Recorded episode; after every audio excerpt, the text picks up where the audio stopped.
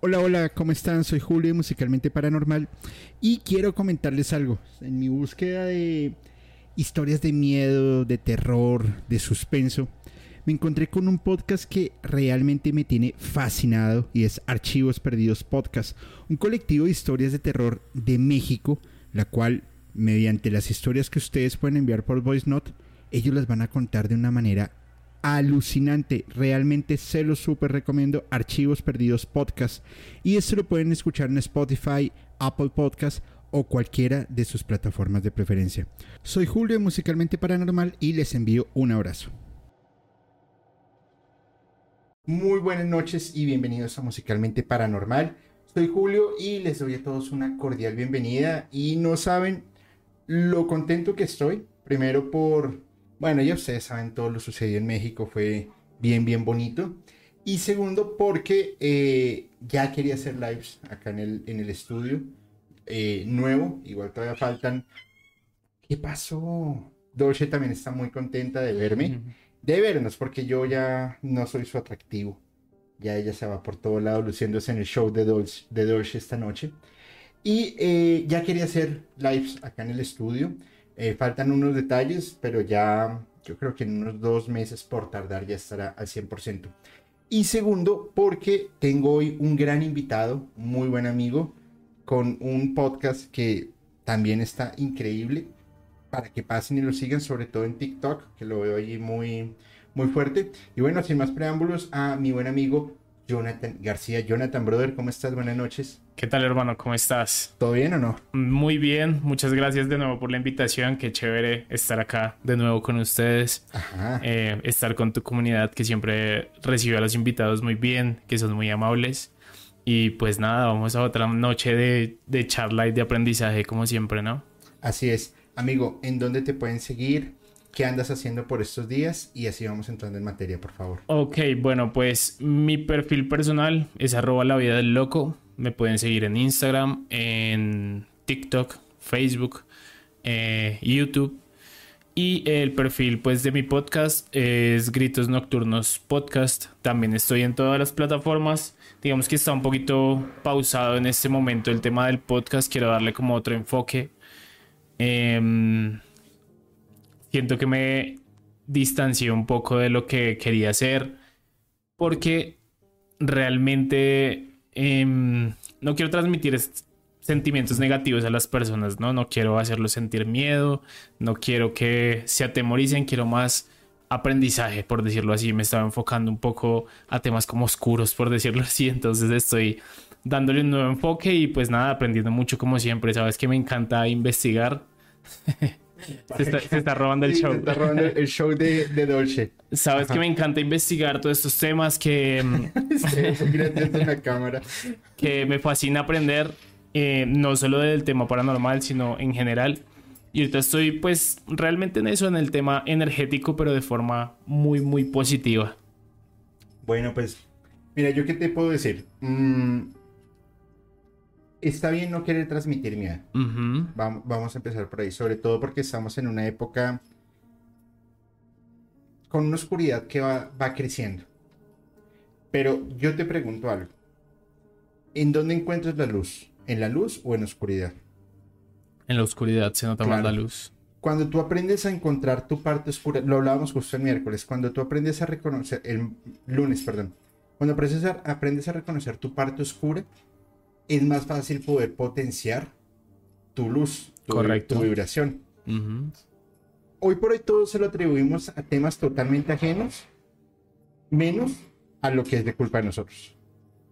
Ok. Me explico. No, me está yendo mal, eh, no tengo trabajo. ¿Eso es fijo que me hicieron brujería o estoy trancado?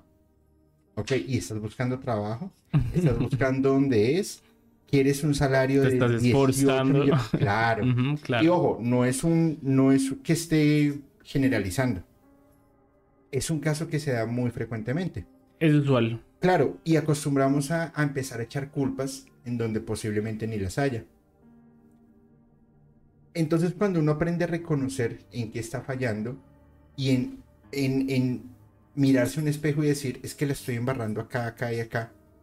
Ah, ok, Entonces puedo empezar a tomar decisiones y puedo empezar a tomar, A partir de ahí. claro, la- las riendas de mi vida. Porque si no es difícil y puedo perder el control y puedo, Claro. perder, puedo perder todo. Sí, ¿Sí? mira que realmente, realmente fue eso. Em, mm, bueno, digamos que venía teniendo problemas muy serios con el alcohol. Estaba mm, distanciándome de mis proyectos y precisamente por eso pausé un, un momento el podcast. Me permití el tiempo para encontrarme a mí mismo. Que pienso que es lo más importante saber qué quieres para poder caminar hacia allá, ¿no? Porque si no tienes una meta definida, muy difícilmente vas a llegar a algún lado. Claro. Eh, y estoy transmitiéndole un poco de todo eso a mis seguidores en, en, en la vida del loco. Transmitiéndoles que realmente es posible, un mensaje bien positivo. Ojo, no quiere decir que, que entonces ahora no veo una película de miedo porque está mal o algo así, sino que simplemente quiero dar un mensaje más de aprendizaje, de más de cosas como oscuras. Aparte que también me estaban pasando cosas bastante extrañas en la vida en general. Entonces decidí eso. Básicamente es, ojo, el podcast no se va a acabar, ni mucho menos, sino simplemente eh, darle más relevancia a las cosas positivas, a las cosas que se pueden lograr, más que eh, pues a todo este tema de brujería, ocultismo, demonios y cosas así. Pues amigo, eh, yo lo que te puedo decir es que entre todo lo que te propongas, lo vas a lograr. Siempre y cuando tengas toda la convicción para, para hacerlo. Y yo sé además que lo tienes también. Claro, Has muchas hecho- gracias, bro. Has hecho, has hecho cosas maravillosas. Muchas y, gracias. Y es cuestión de meterle todo el ánimo, todo el amor. Yo te lo he dicho varias veces, esto no es un tema, ojalá fuera un tema fácil de decir, ok, lo vamos a hacer así, Claro. va a funcionar así y no vas a tener absolutamente nada. No, al contrario, es un tema en que tienes que estarle pedaleando y pedaleando y pedaleando Ujú. hasta que te salga. Es una constancia constante, valga la redundancia. Sí. Igual la única constante es el cambio. Es Correcto. la única constante. Siempre vas a estar cambiando, siempre vas a tener que estar haciendo cosas nuevas, siempre vas a tener que estar innovando. Fíjate que musicalmente inició así. Musicalmente inició con unos temas bien bizarros, con o sea, la- lo más tortuoso de la música, Mayhem, eh, Stay Lag, eh, Y sin querer te vas Absurd. acercando más a, ese- a esa, a esa onda, ¿no? O sea, como que es, es extraño que tú comiences como hablando de cosas que te interesan claro. y, le- y se va tornando como un poco más oscuro, ¿no? No sé si te pasó en algún momento con musicalmente. No, al contrario, me fui yendo más hacia Ok. O sea, sí sucedieron cosas muy Claro. extrañas. Eh, inclusive me sucedió ahora en un, en la semana pasada experimenté fenómenos poltergeist bastante densos. Pero que ya llegó un momento en que yo, pues ok. Es No- normal, no, si lo hablas, tomo, no lo tomo relajado. si hablas del tema es normal que abras pues ciertas puertas a, a que sucedan cosas. Es, yo lo veo normal. Sí, es habitual. Sin embargo, a mí el tema paranormal me gusta. Claro. Vamos a empezar por ahí. Ujú. Esto no significa pues que a mí que me pasen cosas del bajo astral o me encuentre con algún demonio o algo. ¿Te incomoda? No, para nada. Al principio sí. Ok. Sobre todo cuando me, me llegaban muchas psicofonías. eh, cuando los dos vivimos un episodio acá, Sí. en, acá en el estudio donde todo falló. Fuerte. eh, y, al Pero, final, y al y- final era un tema de santería. De hecho, sí, que tú me lo, me comentaste. De hecho, siempre, las dos veces que vine, como que pasaban cosas, ¿no? ¿Te acuerdas que como que se te desconfiguró el OBS la primera Ay, Sí, vez? la primera vez que en 10 minutos en periodo récord logré configurar el OBS. Y ahorita por eso te pregunté antes de iniciar el capítulo. Sí, me ¿Cómo preguntaste el lugar? cómo me dice, sentía. No, relajado, Sí, es- eh, está bien tranquilo. Ah, Ujú. Un poco de mota. Y no, mentira, que ahorita estaba haciendo un live. Y prendí un incienso y dijeron, Julio está fumando mota. Y yo, no, Hoy no, ah, no, Hoy mentira, no, hoy no mentira, mentira, mentira. solamente los martes de 6 a 8. Tiene horario organizado. Claro, súper metódico. No, no, no. Es aprender a convivir con esa parte oscura. Claro. Porque. Y mira que me pasó algo súper casual. Resulta que eh, estaba la semana pasada en Ciudad de México y estaba hablando con, con, con Pablo y Fernando y me dicen: Debes investigar sobre un demonio, no me acuerdo cómo se llama, y ese demonio eres tú. cuando tú te enojas, ese demonio eres tú. Ok. Y yo, y yo, ok, pero no le di...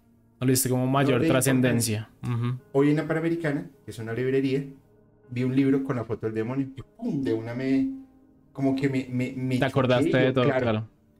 Esas son señales que llegan de algún lado, de algún lado.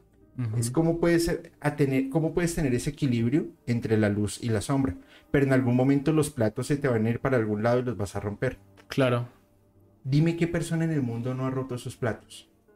Ninguna. Todos en algún todos. momento. eh, bueno, sí, eh, todo, Ah, bueno, sí, todo- sí, sí, todo en- claro, en algún momento, eh, pues hemos experimentado fases nuestras oscuras, también de mucha luz. Pero realmente es eso, que mm, siento que mm, hoy está perfecto hablar de, de esos temas oscuros, pero tratarlos hacia la luz, ¿sabes? Digamos, ahorita en la vida del loco he tratado de mm, enfocar mucho a las personas que me siguen. Tengo muchas personas que me siguen realmente por eh, mis historias de fiesta, de descontrol, alcohol. em, y les estoy, estoy siendo como un modelo para ellos, ¿sabes? Como de, mira, yo pude cambiar esto, tú puedes hacerlo. Porque realmente es algo totalmente destructivo que si lo enfocas con una energía positiva puedes cambiarlo totalmente. Puedes hacer lo que tú quieras, que justamente recuerdas que hablamos algún tema de la ley de la atracción y todo esto. Así es. Em, estoy enfocándome a eso, que también es algo paranormal. Yo considero que es paranormal porque no lo puedes explicar de una forma científica. Entonces me estoy enfocando a ese tipo de temas. Realmente es por gusto, más que porque le tenga miedo a esto. Sabes que yo no sufro como mucho de miedo de este tipo de cosas. Obvio me pone nervioso. Claro. Pero em, es realmente eso, cambiar el mensaje que tenía con, con gritos nocturnos. Bueno, pues muy bien. Fíjate que antes de entrar en, en materia con, con los viajes astrales y que me cae como, como anillo al dedo lo que mencionas de, de, de estos ejemplos.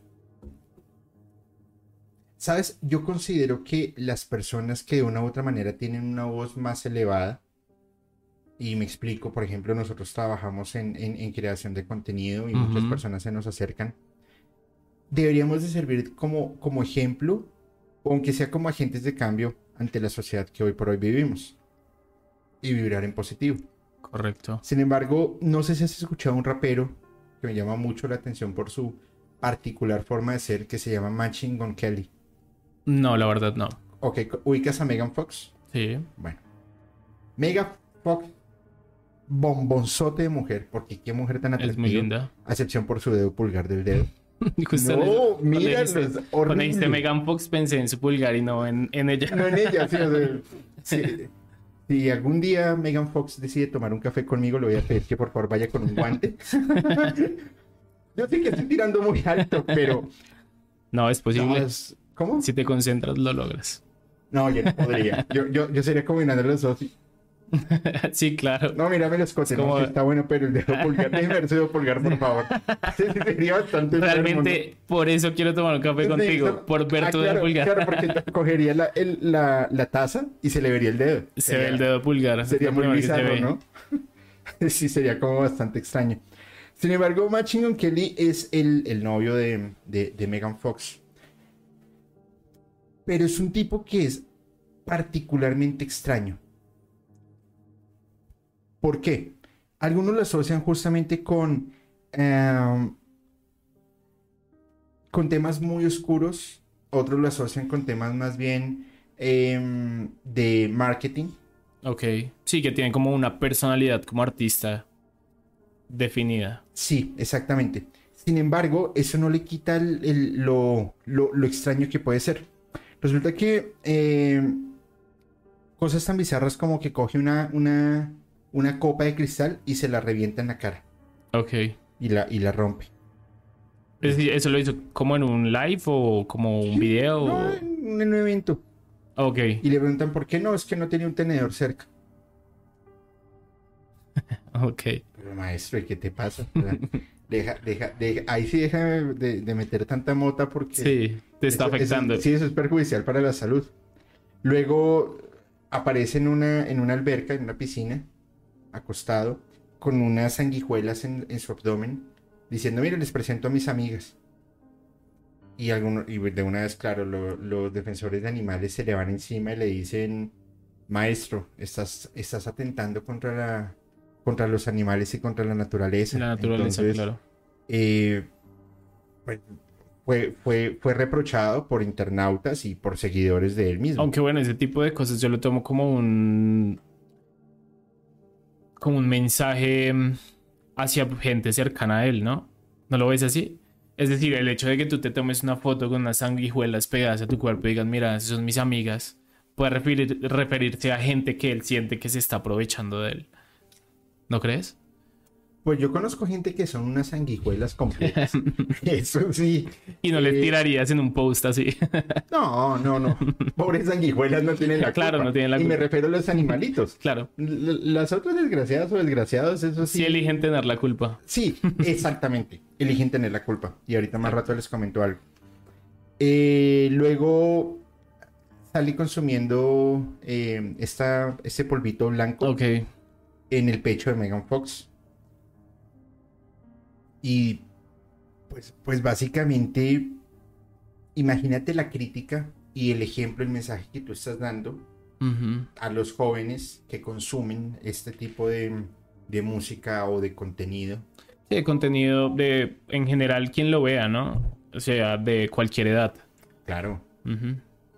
Entonces, ¿hasta qué punto te llega el, el- el fanatismo por, por un artista ultra reconocido dentro del ámbito del, del rap y del hip hop? Y pues Megan Fox, un, un sex symbol a nivel mundial. Entonces,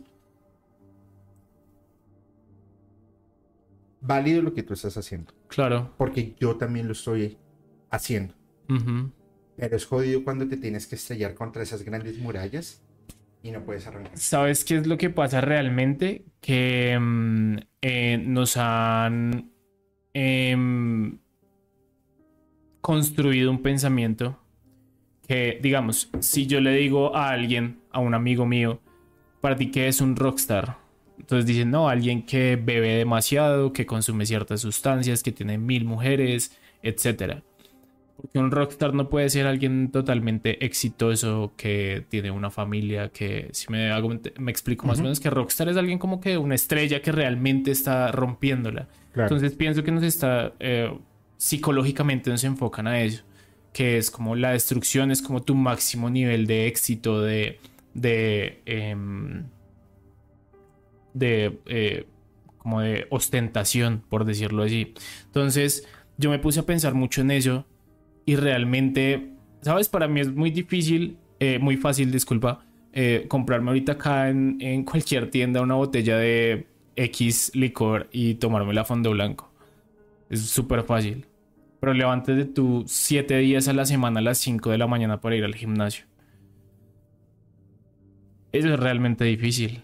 Y te digo que pues es, es lo que yo estoy haciendo. Y yo dije, men, es súper fácil ir a fiestas, es súper fácil consumir alcohol, es, es lo más fácil que puedes hacer. Es el camino más fácil. Pero qué tal si tú forjas un camino de construcción no solo personal, sino espiritual, que es realmente el camino difícil. Y muchos de mis seguidores me dicen como, oye, men, eh, enséñame, muéstrame cómo estás haciendo este cambio porque es que yo no puedo. Y realmente me di cuenta que simplemente si lo quieres hacer, porque no, no puedes ayudar a quien no quiere ser ayudado. Claro, el, el cambio inicia por ti. Eso es súper, súper válido. Y tampoco puedes generar dependencia de las personas que te están ayudando. correctamente. Porque, maestro, el cambio es tuyo. No, y lo que tú dices que mm, nada es estable es totalmente cierto y aplica para todo, Claro. para absolutamente todo. No existe un trabajo estable, eso es una mentira que nos, que nos lavaron el cerebro. no existe un trabajo estable, no existe una pareja estable, no existe una relación estable, no existe nada estable. Mira, e- era lo que te decía. Si tú tratas de mantener todos los platos en equilibrio, algún día vas a tirar algunos. Correcto. Ese es el punto. Hay unas personas que se llevan al frenesí, que se van al máximo, y otras personas A romper que- todos los platos posibles. Claro. Fíjate que con este caso de, de, de, de Machine Gun Kelly, mm, es bien curioso. Le dio un anillo de compromiso a, a Megan Fox. Ella dice, acepto. Pero el anillo tiene dos espinas que si ella intenta quitárselo, pues le va a doler hasta el alma. Ok. Y el mensaje es, el amor duele. Cabrón, Yo lo veo- Es que el amor duele, la estás marcando. Sí, es claro. no es de nadie. Y yo lo veo es algo más como de si intentas dejarme te va a doler. ¿Me explico? Yo, yo que consideraba que conocía gente loca. Pero estos están buenísimos. E- Eso está a otro nivel. Pero sí, yo siento que es como el mensaje más por ese lado, como de lo mantienes puesto, es decir, estás conmigo, vas a estar cómoda, entre comillas, pero si intentas quitarlo te va a doler y quizás tengas que arrancar pedazos de ti para podértelo quitar, es decir, para alejarte de mí. Yo lo veo así. Porque realmente eso no es amor, ¿no? No, eso, eso, sí, yo concuerdo, ahí sí concuerdo muy, bueno, en todo concuerdo contigo, pero esa parte sí, eso no es amor, eso se vuelve más como, como, ya me sentí cantando bachata, eso no es amor, es una obsesión. Claro, es una obsesión. Y es, em, es algo psicológicamente bien importante el hecho de tú querer poseer, ya sea personas, bienes, lo que sea. Ahora imagínate él en, en, en un, en un estado de frenesí, de alucine Excesos. brutal y excesos, que se corte el pecho con vidrios y diga, toma mi alma. Esas son las denuncias que hace Megan Fox. Cuando este loco se le totean las pepas y empieza a decir, toma mi alma, a ver, sácala, sácala. Imagínate hasta qué nivel tienes que llegar de aguante para poder tolerar ese tipo de Claro. cosas. O sea, es muy duro. Ahora, yo no creo que Megan Fox sea una santa completa. Por supuesto que no. Ujú. Pero es un nivel bien salvaje. ¿O ¿Cómo lo ves? Sí, yo veo que es como una dependencia, ¿sabes? Que ella de alguna manera debe quererlo o también puede estar obsesionada con él. Y mm, ella sabe que en algún punto si ella lo deja o se aleja de él, él va a hacerse daño por ella, ¿no? Por esa decisión. Muy seguramente ella se queda ahí o está ahí es por eso, por ese daño que él se puede hacer a sí mismo o incluso a ella, ¿no? Y llegan a terminar. Y por eso aguanta ese tipo de cosas, yo creo. ¿Tú qué opinas? ¿Por qué crees que ella aguantaría ese tipo de cosas? No sé, no sé, no sé. Fíjate que aquí hay un comentario que dice Julio, siento que despectivo a veces el otro día hablaba de las mujeres bajitas. Todas tenemos nuestro cuento. Yo 1.55, por no seremos menos. Eso quiere decir, pero me quedé dormida. No entendí el comentario, pero a ver, vamos a ver. Ya voy para allá, ya voy a responder este comentario, porque es que se une con algo que, que quiero hablar más adelante. La dependencia es un tema bien jodido. Porque eh, empiezas a hacer que tu vida vaya girando en torno a eso. Claro. Que además puede ser algo superficial y puede ser algo, O algo más profundo, más sí, emocional. más emocional. Esa, esa es la palabra. Yo creo que todos en algún momento de nuestras vidas hemos sufrido dependencia. Claro. A una persona, a drogas, alcohol, al trabajo, A todo. a todo. claro. Fíjate que en el 2020 pasó eso. Éramos de- tan dependientes a lo efímero que cuando se nos cambia la vida, Que cuando nos quedamos con nosotros mismos se nos destruye todo. encontramos que las dependencias sirven para tres cosas. Para No. nada, nada y nada. Pero aquí estamos hablando de, de la mortalidad. Estamos hablando de viles mortales que tenemos que salir a trabajar todos los días para sosten- sostener nuestras casas. Correcto. Y para comprarnos una botella de agua o para ir al gimnasio Para lo que para lo que sea. Yo no digo que ellos no necesiten, por supuesto, necesitan. Pero yo creo que se levantan, ay, ¿cuánto tengo? Ah, 600 mil dólares para gastarme hoy. ¿En qué me los voy a gastar? O sea, son niveles muy fuertes. Y, fíjate en algo.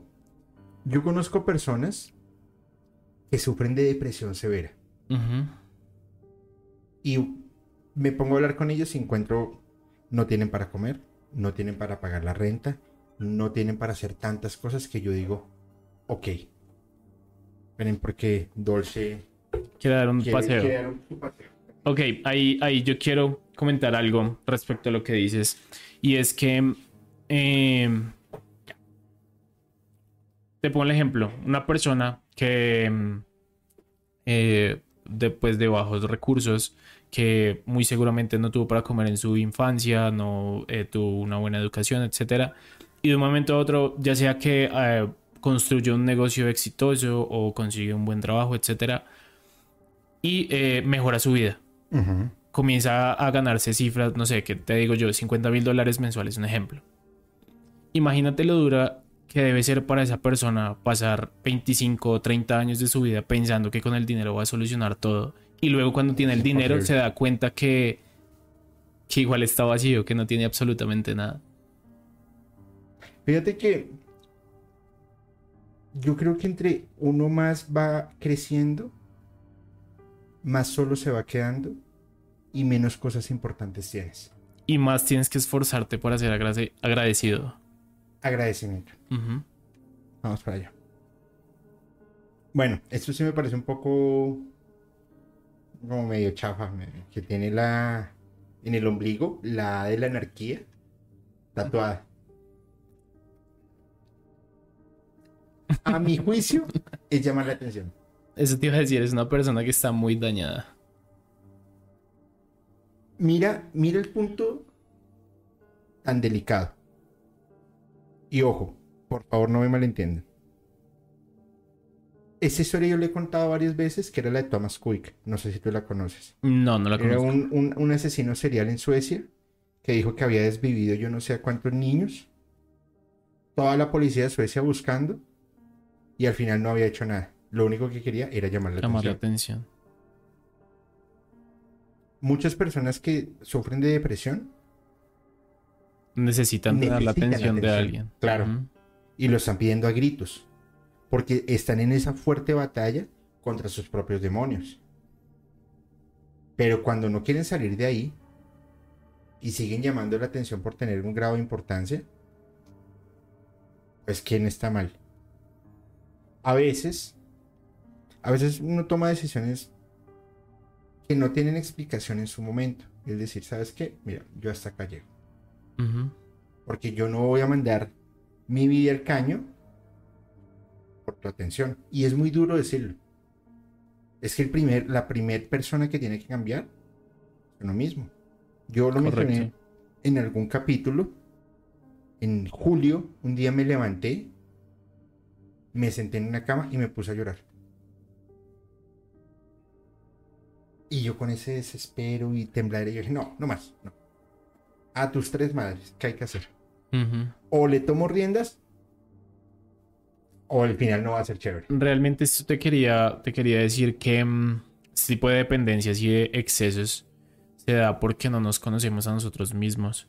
No, sé, no sabemos o no tenemos la capacidad de manejar nuestras emociones. En el momento que tú comiences a conocerte y a manejar tus emociones, puedes hacer mucho por tu vida. Claro. Y te lo digo con eh, por experiencia. No, no, está, está, está bien. Ya por último, pues estos en el 2022 en Halloween se disfrazaron de cura y, y monja. Ok. Y ya, pues bueno, ver a Morgan Fox debe, estar, debe ser bastante particular. Claro. Pero de una vez, claramente, toda la comunidad religiosa se les va encima y... Claro, lo vieron como una burla. Y fue una burla. Yo, si yo me disfrazo de sacerdote, sí, eh, te sí, lo juro que no es porque me siento identificado como un sacerdote. Claro. Pero yo debo comprender que si estoy pasando ese nivel, debo aguantarme los golpes que me vienen. Obvio. Entonces, crees que una persona como Machine Gun Kelly hace este tipo de cosas frente a sus cinco sentidos? ¿O habrá algo por allá? Pues es que imagínate, se, se tatuó la lengua de negro. Ujú. O sea, y tiene unas uñas largotas en puntas. Bueno, yo no voy a criticar eso. ¿Cómo se tatúa la, la lengua de negro? O yo estoy ya muy viejito y chapado a la antigua, pero eso no es normal. Pues empezando que no tiene como sentido, ¿no? O bueno, yo no le veo el sentido de tatuarse la lengua. Es una persona que está muy dañada, que realmente sí necesita atención, también debe ser un poco de marketing, ¿no? Porque pues no, obviamente no algo convencional no ya, eh, suele llamar la atención. Em, pero es más que todo eso, yo lo veo es como una persona dañada que, que necesita atención, que no está satisfecha consigo misma más que todo y que necesita eh, cosas externas para llenar ese vacío que tiene internamente. Pues ¿Tú qué no sé, opinas? No sé, ¿Cuál es tu opinión? Yo creo que uno no está en sus cinco sentidos cuando No. uno hace ese tipo de situaciones. Ese tipo de cosas. Eh, Aparte que tu conciencia está bastante alterada por el hecho de tener excesos todo el día y todos los días. ¿Tú a qué tendrías ex- eh, exceso? Si tuviera muchísimo, Muchísimo dinero dinero. ilimitado, Yo a las empanadas. La pasaría tragando empanadas todo el día. sabes, no sé, es, No, es muy viajar. complicado. A viajar. Yo, ese sería mi exceso. Viajar. Escuchando moderato todo el día. ¿Me digas que no? No, mentira, no sé. Viajar. Yo creo que es muy complicado porque tú puedes decir viajar, pero en el momento que tengas toda esa cantidad de dinero, puede cambiar algo en ti. Sí, segur- y seguramente cambiará algo en mí. Seguramente, pero. Bueno, no, no seguramente, probablemente. Porque pues, quién sabe, quizás si te dedicas a viajar y ya, o sea, es algo muy difícil de saber. Y dejo de huevonear con esta vaina. Me voy. Extra- eh, ya, no. Arranquen, ya. No, no, pero. Es muy fácil decirlo de este lado. Es que fíjate Exacto. que los dos extremos son bien complicados. Ujú. Lo decimos ahorita con personas con necesidades, pero las personas que tienen mucho sufren de depresión, de ansiedad, drogadicción, alcoholismo, maltratos. eh, Que uno dice, pero güey, tienes todo el dinero del mundo. ¿Sabes qué es lo más complicado? El hecho de saber eh, qué tan real es eh, lo que tienes a tu alrededor cuando tienes demasiado dinero. Porque no sabes si tus amigos realmente son tus amigos o están contigo por tu estilo de vida, o tu pareja, o tu familia en general. Yo creo que eso es lo que causa la depresión en la mayoría de personas y que se dan cuenta que ese tipo de cosas no, no tienen ningún precio. Porque yo te puedo pagar a ti una cantidad ilimitada por ser mi amigo, pero yo no sé si lo haces por el dinero o porque realmente te caigo bien. O por ambas. No sé, yo te lo preguntaba es básicamente porque eh, el tema, y ya apartando un poco de Machine Kelly, eh, ahora es que lo etiqueten y digan, Julio está hablando mal de la-". Yo creo que le importará cinco. Hace, hace un video comiendas una foto tuya de... Pues me haría una publicidad brutal. Por favor, señor Kelly, por favor, Me caes haga mal. Sí, me caes Hazlo. mal. ¿Cómo te tatúas la lengua de negro? Es para el beso negro. No, mentiras. ya nos fuimos al carajo. sí, sí, sí. eh, Corte, editen esto, eh, director, director. funable. Sí, sí, sí, sí, sí. Ahora es que lo etiqueten, ¿no? eh, oigan, un saludo a mi querida amiga Olivia Sánchez. Ahorita les cuento una anécdota con Olivia bien, bien, bien bonita. Eh, yo te pregunto algo, mi estimado amigo. Ah, bueno, te decía, te preguntaba eso es porque un viaje astral, justamente tú no estás en tus cinco sentidos. Bueno, conscientemente. De forma en, en tu Como subconsciente energéticamente. o por decirlo. energéticamente, yo diría que sí. Que estás muy consciente. ¿Cómo funciona esto? ¿Cómo lo veo yo? Por favor, por favor. Sí, porque, es una experiencia diferente para cada No, y no tengo la verdad absoluta. Yo creo que de nada. Realmente yo veo que es em, un estado eh, de conciencia, pero energético. De que, que te pones eh, como en, eh, en esta certeza de que no eres solo carne y hueso y un cerebro, Claro. sino que hay algo más adentro tuyo, un- un- una energía que hace que, que te muevas. Eh, llámese alma, llámese, mm, qué sé yo, no, no sé, como una, una- algo más, más adentro que lo físico. ¿Tú cómo lo ves? Yo creo que una, una, em, es que quiero ver, porque no sé por qué nos estamos viendo como si estuviésemos borrosos. Ah, pero es la calidad. Ya, ya, perdón. Mira, un viaje astral Sí, es básicamente, se es ve bas- bien. es básicamente desprenderse de su cuerpo físico e ir a otros planos. Correcto. Más como energía, como alma, como... Les voy a contar una historia, Ok. a ver qué opinan.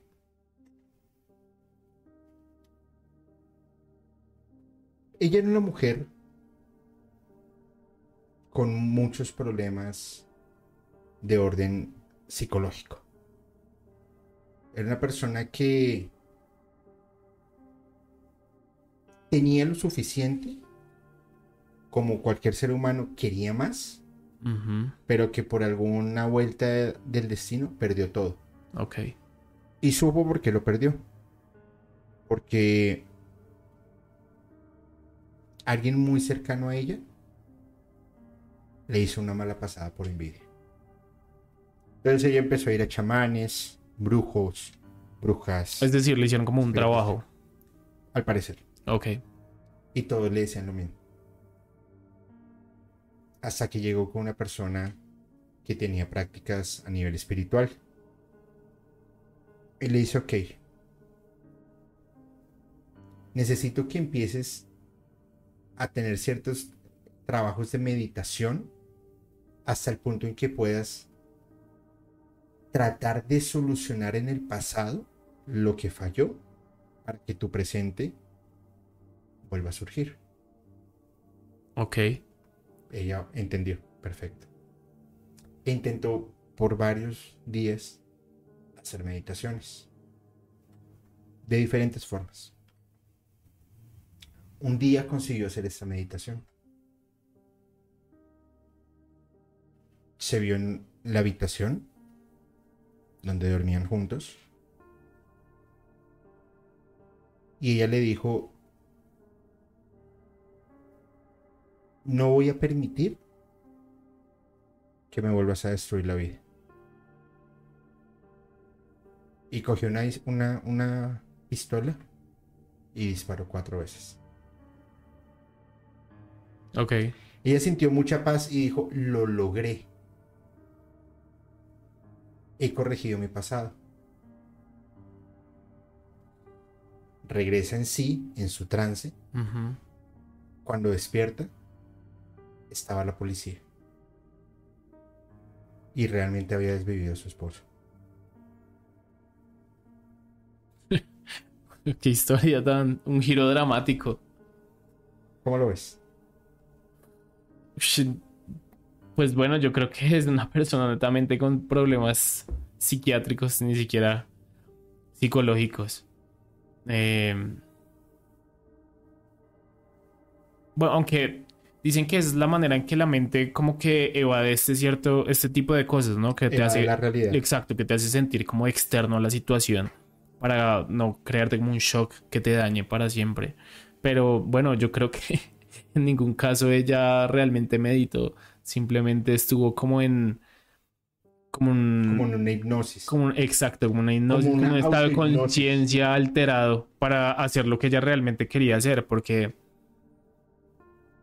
bueno, si a ti te dijeran que corrigieras tu pasado respecto a alguien, ¿pensarías en desvivirlo?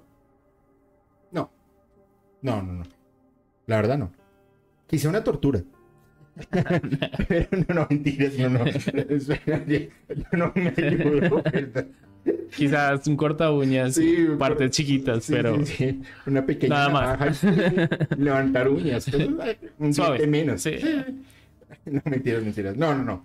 Por supuesto que no, pero al final es que no entendemos cómo la mente de las personas puede jugar de manera tan ruda que al final su mente, su deseo fue más fuerte que la misma realidad.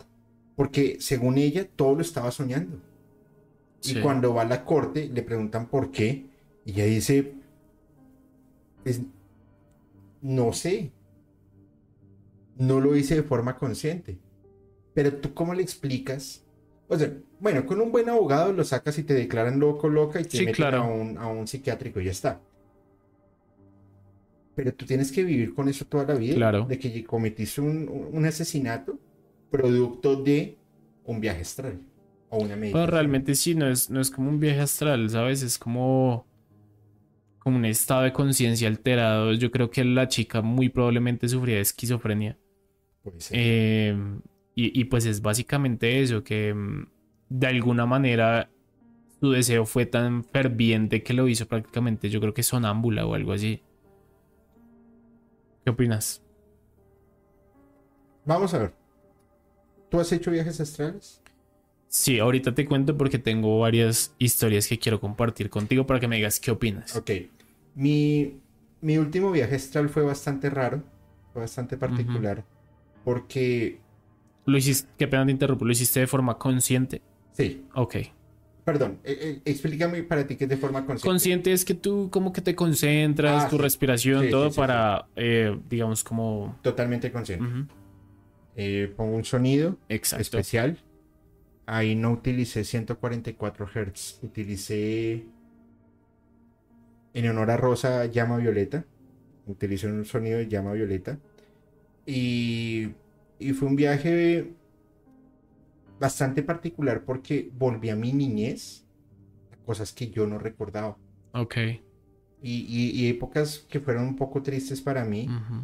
Eh, bueno, tristes ahorita yo digo, porque fueron una tontería en ese momento. Claro. Pero para mí en ese momento eran trascendentales. ¿Lo hiciste con qué fin? Pues qué pena, sé que es algo No, no, personal no, no, y... está bien. Eh, no, a ver si, le, si podías vivir a alguien por ahí. No, mentiras. Eh, Explorar. explorar mis más Cosillas. deseos. No, lo hice. mm, A ver, es que esto es bien loco.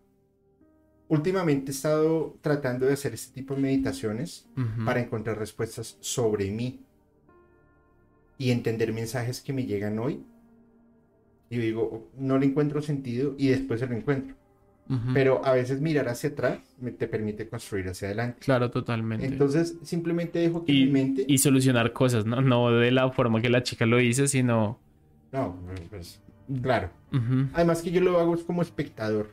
Claro. O sea, no he llegado al nivel y no sé si se De llegar a ese interferir. nivel, eh, claro, y creería que no sería lo adecuado. Ahora, hay una, hay una em, hipótesis científica en que hay n elevado a la n posibles dimensiones que están jugando en paralelo.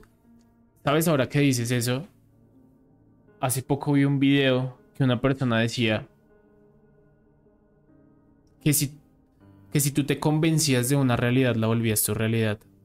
Pero ninguno tenemos la capacidad suficiente para hacer eso. Imagínate donde esta chica realmente eso sea lo que haya tenido. Que construyó su realidad con tal, eh, al verla tan viva, tan consciente de ella, la haya traído a su realidad. ¿Crees que eso sea posible? Sí, Es algo como metafísico. sí, por supuesto. Hay una vaina que se llama los crononautas. Ok. Y, y hay otra vaina que se llama los viajeros interdimensionales. Que tienen mucha similitud, pero no son lo mismo. Los viajeros interdimensionales, o sea, tú imagínate, y, y esa es una historia que fue mito mucho tiempo, pero al final fue mentira, de un, de un tipo que dice que viajó en el tiempo a otra realidad y trajo a esta realidad un cassette de los Beatles, que fue grabado creo que en el 2002, Ok. cuando John Lennon había fallecido en los 80. Es decir, otra realidad. Claro, que fue otra realidad. En Kawaii y TikTok durante mucho tiempo fue tendencia los videos de los viajeros en el tiempo. Todavía a mí a veces me salen cosas así de extrañas. Claro. Que es donde vuelve la, la, la eh, la paradoja del abuelo. Y es, si tú viajas al pasado, desvives a tu abuelo, tu abuelo pues, deja de existir, no nace tu papá, por ende no naces tú. Entonces tú a qué realidad vas a llegar. Ujú. Entonces decía, no, lo que tú pasa es que viajas a otra dimensión, a otra realidad. Lo haces en otra línea de tiempo. En otra- eh, sí, y eso lo explicaban muy bien en Avengers. No me acuerdo en cuál. La Mm, última, ok, penúltima, sí. no me acuerdo. Ahí lo explicaban. Pero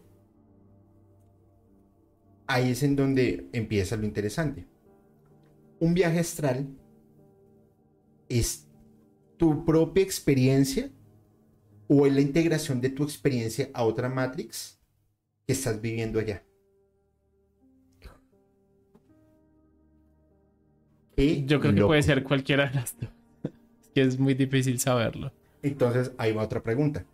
Va- va- vamos a verlo por dos, dos aspectos. Empiezas contigo y es una realidad tuya. ¿Cuántas realidades puedes fabricar tú? Infinitas. Entonces, ¿cuál es la capacidad del cerebro? Entonces, ¿por qué no lo puedes hacer por fuera? Claro. Yo creo que porque estás convencido de que no puedes. Claro, es un sesgo. Claro, estamos convencidos de que no, no, que no es algo posible, ¿no? En la medida que tú creas que no es posible, pues no va a suceder jamás. Yo lo llamaría un sesgo interdimensional. Ok. Y hay otra cosa que es como de la, eh, como las conciencias colectivas, ¿no? Que, que decían como, bueno, si yo me convenzo de que vuelo, vuelo, pues no, porque todos los que están viendo están convencidos de que no puedo volar. ¿Me explico más o menos? Es decir, se vería afectada mi realidad por la realidad de todos, de cómo perciben ellos la realidad. ¿Me explico más o menos? Sí, sí, sí, sí, por supuesto. Mm. A mí como me encanta que, me fune, me fascina. Yo te voy a hacer una pregunta. Perdón por ser tan hereje. Dios me perdone. ¿Tú crees en Jesús? Sí. ¿Por qué? Mm, creo en Jesús porque, mm, eh, digamos que es una construcción histórica que se ha hecho de un personaje que realmente quiso enseñar mucho, que abrió muchas mentes, que estoy convencido que dejó un legado no solo eh, no solo de conciencia y de enseñanza, sino también de sangre. Y que realmente puso un antes y después en lo que es el mundo y la historia. Incluso he llegado a pensar que Jesús no es una persona, sino un movimiento que le dieron un nombre como si fuera una persona. ¿Me explico? Pero sí, te explicas. Pero iniciaste diciéndome que sí, pero ya terminaste en que era un movimiento. No, no, no, es decir, de personas. Es decir, creo que existe, pero no exactamente como una persona, sino como, eh, como un, ¿qué te digo yo? Como una, eh, como un ideal, ¿sí? Obviamente un pensamiento colectivo. Exacto. Obviamente alguien tuvo que haber iniciado con ese pensamiento, que puede que sí haya sido un Jesús carne y hueso, que sí se llamaba Jesús, o puede ser realmente eh, una persona que inició con eso y se fue construyendo pues con más personas. No sé si me explico bien. Pero, a ver, sí, sí, sí. Por supuesto que, te entiendo, pero vamos a ver. Mm, ¿Algo cierto? Sí, es como que está traqueando la tabla por lo que se calienta. No, bueno, ya ahorita. No, lo que se calienta pues se expande el material y por eso traquea. Vamos a ver. Tú dices que es una construcción. Sí, puede serlo. la construcción tiene un fin y un principio. Mm, ok. ¿Para qué lo vas a construir y cómo vas a iniciar a construirlo? Entonces tú imagínate que se sientan diferentes tipos de personalidades y dicen, ok, necesitamos un salvador. Bueno, vamos a ver, carajo, necesitamos un salvador. Usted, venga, tiene pinta. Ah, sí, tiene pinta de hippie. Venga. Se le vamos a dar ciertos poderes y ciertas características. Ok. Pero no se van a comprobar. Y le vamos a decir que usted es el hijo de Dios. ¿Y quién es Dios? Usted no pregunte, su papá. No pregunte. Usted es el hijo de Dios. ¿Y qué tengo que hacer? Nada. Ustedes se le preguntan, revivió un tal Lázaro, caminó sobre el agua, convirtió el agua en vino, multiplicó los peces, eh, etcétera. Curó un ciego, al leproso, a todos, pues, mejor dicho. Si le preguntan, es usted. Sí, usted es el nombre ultra de la, de la, de la, de hoy por hoy.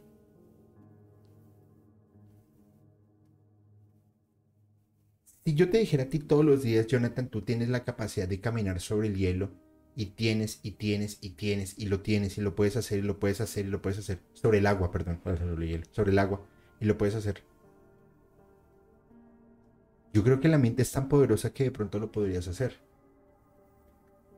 Estoy suponiendo. Claro. Si a cualquier persona en ese momento lo convencieron de que podían hacerlo, de que podía hacerlo, y no había un registro científico además, pues lo hizo y ya está y al final lo crucifican, porque bueno, ya la historia lo, lo dirá.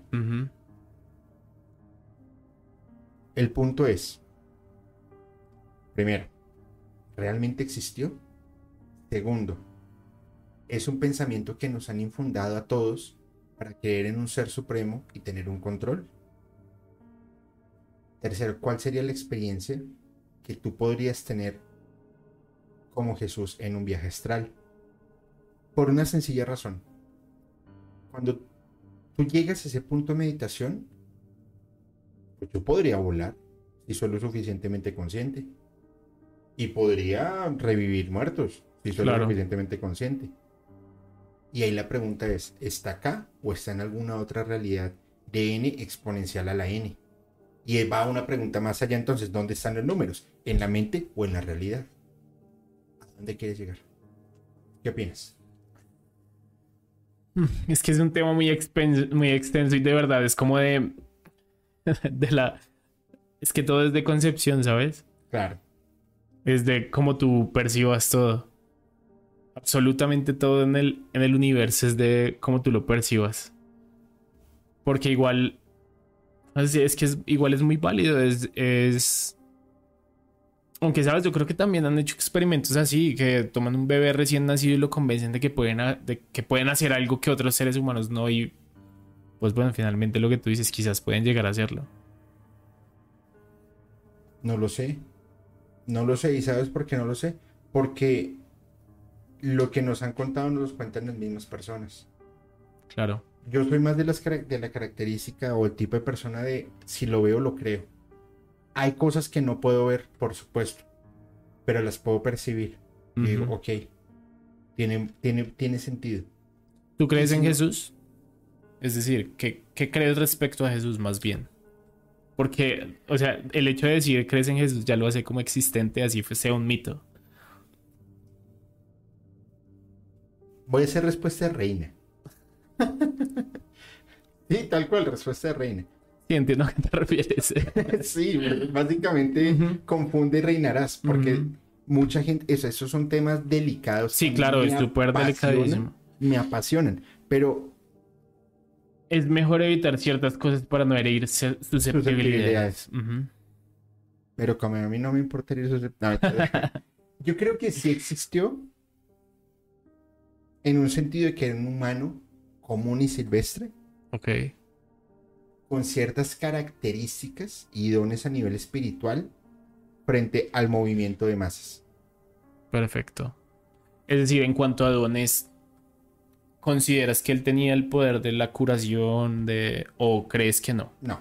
Yo creo que más era el de metafóricamente hablando, okay. orientar a un pueblo que estaba urgido de, un, de una deidad para decir, acá estamos. Darle como un sentido. En ese Jesús sí creo. Ok. Que puede ser cualquier persona. Claro. Que no es el de la Biblia. Y realmente si lo piensas, en ese sentido, sí sería un salvador. Porque alguien que, que, que que cambia tu pensamiento para bien, que te hace em, aportar correctamente en sociedad, en comunidad, personalmente, internamente, si te está salvando. Tú le puedes salvar la vida a una persona cuando le das un dólar en la calle para que se compre un pan. Y sería su salvador. Sí, pero eso no significa que tú seas una Es decir, ese es mi punto. Sí, claro. Tú eres salvador de una vida cuando vas en la calle y ves un pajarito herido y lo sacas de la, de la vida para que no lo atropelle un carro. Totalmente. Eres un salvador. Eso no te convierte en que seas el hijo de Dios. No, no, no. Eh, son totalmente, dos cosas totalmente diferentes. Por eso digo, cuando es elaborado por el hombre, ya me deja dudas. Claro. Porque bajo, o sea, bajo qué concepción un hombre puede decir sí o no. No lo es. Es donde yo digo, es raro básicamente es el concepto, porque es que lo que tú dices es totalmente cierto. Ya de solo, solo el hecho de que yo te diga a ti, esto sí es verdad, ya está totalmente alterado porque yo soy un humano como tú. ¿Me explico? Claro, por supuesto. Entonces, aquí el punto es, en ese es el que yo creo. No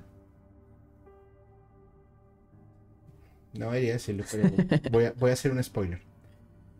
El jueves Vamos a hablar sobre esto, un despertar de una nueva conciencia. ¿Sabes en el mundo cuántos profetas hay? No tengo ni Yo idea. conozco dos, Ok. de carne y hueso.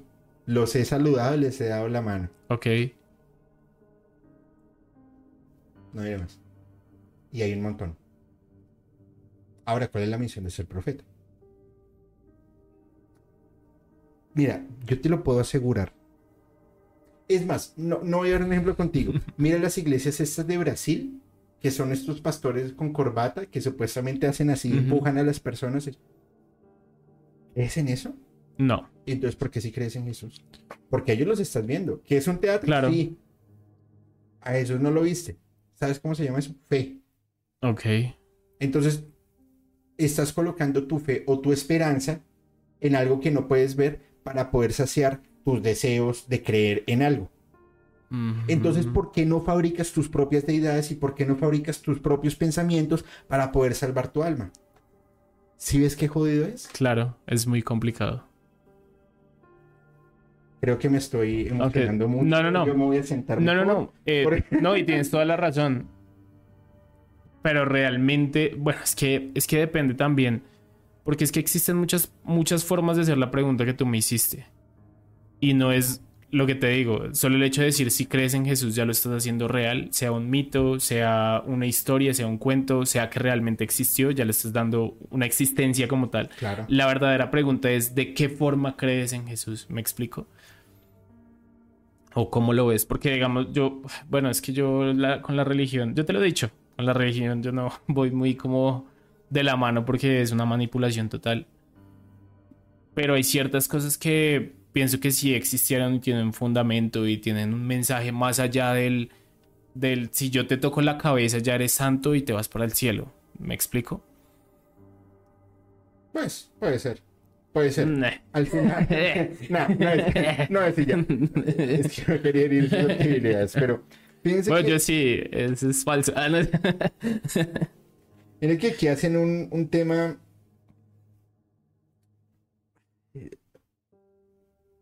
Las, las, mira lo que son las, las cosas extrañas. Te voy a mostrar algo. Y ya se los voy a mostrar a todos. ok. ¿Te acuerdas del libro que yo te dije que había visto el día de hoy y que yo dije, wow, esa es la cara que supuestamente soy yo? Y mira el título del libro. No lo vayas a mencionar porque es un comentario que acaban de hacer. Ok. Ok. Y mira, miren por favor todos el comentario de Luz María 75. Ojo, no soy yo. Voy a mostrarlo a esta cámara. ¿Se ve bien? Sí. Espera, creo que si le pones la mano acá atrás, como por aquí. Sí. Aunque creo que se ve en espejo. ¿O si se entiende? Dice el anticristo. Ah, sí, sí se ve Dice, bien. El anticristo es la encarnación del mal entre los hombres. Y fíjate, y fíjate en algo.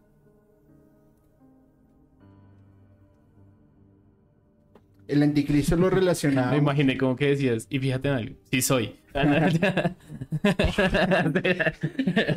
El anticristo lo relacionamos con algo malo, como los demonios. Pero es para tener un equilibrio. Y eso, y, y- y- y Dios, sabiéndolo, está tranquilo con eso. Para que exista el bien tiene que existir el mal. Por supuesto. Para que exista. eh, En todo sentido, o sea, no aplica sentido. exactamente para bien, bueno o malo, sino en todo. exacto. Entonces, dicen si se parecen. Es que me- Pablo Sí, me sí, dijo, se parecen, se parecen un montón. Ese eres tú cuando te, te molestas. Y yo, ¿y usted quién sabe? Cuando quién te- se te apasionas. Pablo. Sí, sí. Pero bueno, volvamos al tema de los viajes astrales porque ya nos Sí, no, lejos. Eso pasa siempre, ¿te has dado cuenta que Sí. como que vamos explorando? No, y está chévere. está- Sí, a mí me bien. encanta. Ujú. Primero, soy el anticristo, gracias. O no sé. En esta No lo sabremos. No lo sabremos. O sí, no sé. O sí. Aunque si Anton Lavey pudo y murió millonario. Voy a rapar y voy a empezar a cantar, a tocar el piano. Pum, pum, pururum, pum, pum. Y hablando pum. cosas así, Sí, todas raras, ¿no? comiendo vidrio. No, tampoco sé que se lo más chingón que él. Y a mí no me, a mí no me metas en esas cosas raras. Pero miren, mm, la experiencia del viaje astral es una experiencia única. y personal. Totalmente. No necesariamente lo que tú estás viendo en tu viaje es lo que yo voy a ver, lo que voy a ver yo. Y los viajes astrales pueden ser desde una meditación guiada y es opinión personal. Si estoy equivocado, por favor me avisan. Hasta los mismos registros akáshicos es un viaje. No, pero mira que no, no necesariamente estás equivocado. Es, es tu concepción de los viajes astrales. Y yo pienso que en estos temas nadie tiene la razón, no está equivocado. Porque realmente lo que tú percibes de... O sea, para mí está perfecto. Así yo tengo otra opinión, ¿me explico? Pues sí. sí. ok. ok. Cuéntame tu experiencia en viaje astral, por favor. Bueno, mira, realmente es que yo, o sea, mi, mi primer viaje astral, aclaro que nunca lo he hecho consciente, jamás lo he hecho de forma consciente. Y mi primer viaje astral fue, yo creo que yo tendría unos seis años o siete años. Y em, yo ese día me, quedé en la casa de una tía. Ok. Yo estaba durmiendo. Yo tenía una una forma de dormir bastante peculiar y es que pegaba las rodillas a las piernas y me acostaba boca abajo. ¿Las rodillas a las eh, piernas? Eh, las rodillas pues yo al también tengo las rodillas a las piernas. no, es que yo me desarmaba, no, me desarmaba para dormir. dos eh, pegaba las rodillas al pecho. Dios mío, ya, ya, ya. Eh, perdón, perdón. seguridad. Saquen a Julio, seguridad. y que perdón. Eh, pegaba las rodillas al pecho y me acostaba encima de las piernas. Es decir, como que me hacía bolita y me acostaba boca abajo. Y em, esa noche yo no me quería quedar ahí, no quería estar pues en esa casa, tenía como miedo. Y al dormirme me vi desde el techo durmiendo como estaba durmiendo. Sí, ahí me asusté muchísimo y como que me desperté, no pude dormir en toda la noche. Bueno, fue un... De hecho creo que tuve como una crisis de ansiedad y todo por eso. Que esa fue mi, mi primera, como seis o siete años. La verdad me dio mucho miedo y no entendía absolutamente nada. Posteriormente, pues yo comencé a hablar con mi papá. Mi papá era una persona que tenía bastante experiencia en ese tema porque él estudió en un colegio de curas y el em, rector del colegio era un cura extraño, bastante loquillo, eh, que le encantaba tomarse el vino de consagrar. Y eh, él de cierta manera le explicó cómo se hacían los viajes astrales, como eh, cómo protegías tu cuerpo para que ninguna entidad buena o mala entrara en él, entre muchas cosas. Y posteriormente hablando con mi papá, pues eh, me di cuenta que lo que había hecho era un viaje astral. Digamos que es algo bastante curioso que él siempre me, me recalcó desde chiquito que yo tenía un, un don espiritual. No sé por qué lo hizo, si realmente lo creía, si realmente es así o quería empoderarme de alguna manera. Pero mira que con él pasaba algo bien curioso y es que nos encontrábamos en sueños eh, y eh, hacíamos, íbamos, te pongo un ejemplo, como yo le decía como, oye, anoche soñé que fui al centro comercial y, ah, sí, estábamos comiendo helado, ah, sí, y teníamos sueños en común. Wow que él, él, dice que de cierta forma, pues es, bueno, él decía que de cierta forma son viajes astrales. Que de hecho em, muchas veces me comuniqué con él a través de sueños estando lejos, incluso después de él haber fallecido. Entonces digamos que he tenido muchas experiencias de ese tipo, pero nunca ha sido de forma voluntaria. Siempre es como cuando llego muy cansado a mi casa, que me imagino que duermo muy profundo de lo cansado que estoy.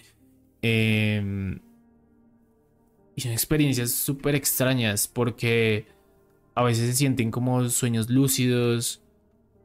Otras veces como que voy a lugares extraños que no conozco.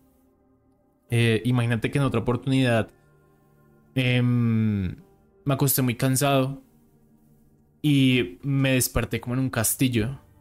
Era un castillo súper bonito, adornado con cosas en oro. Eh, y en el sueño yo tenía miedo porque sabía que alguien quería desvivirme por dinero, por una herencia. Bueno, el sueño se desarrolló con, con esa temática, como el hecho de la persecución, que no, no sabía si me querían envenenar o, o me querían em, enterrar un objeto contundente. y al despertar yo le conté todo esto a mi papá y él me dijo que bueno, nos pusimos eh, como a hablar del tema, no sé qué, y como a los 15 días me llamó como, oye, ven, te quiero mostrar algo. Y me mostró, yo le escribí el castillo tal y como es, y es un castillo que queda como en Irlanda y es el castillo tal y como yo se lo describí. Y ahí, de hecho, ahí como había en ese momento, no sé ahorita, eso fue hace muchísimos años, había como un museo eh, interactivo en internet y tú podías entrar como al castillo y yo le describí a él dónde eran las criptas, dónde estaban las habitaciones, todo. Eh, había como un lago que, que como que bordeaba una parte del castillo, se lo describí y yo pues nunca en la vida había visto ese castillo. Entonces son muchas experiencias que he vivido así que yo digo, o sea, no hay forma de que yo sepa esto en la vida real. Te pongo otro ejemplo. Una vez me acosté a dormir, eh, me soñé que estaba con una amiga del colegio en la casa de un, bueno, supuestamente la casa de ella, una casa de X. Vi una alfombra roja y vi que había un librero. Como seis meses después hicimos como una videollamada. Ella me dijo como, no, es que estoy en la casa de mi tía, no sé qué, bla. O de la abuela, no recuerdo. Y yo vi el librero. Y yo le dije, en este momento estás parada sobre una alfombra roja y ella como que... o sea, ¿cómo sabes eso? Sí, pero nunca ha sido de forma consciente. Nunca, digamos, como que he tenido una de estas experiencias extrasensoriales de forma consciente. Ok. Mm. ¿Qué opinas tú al respecto?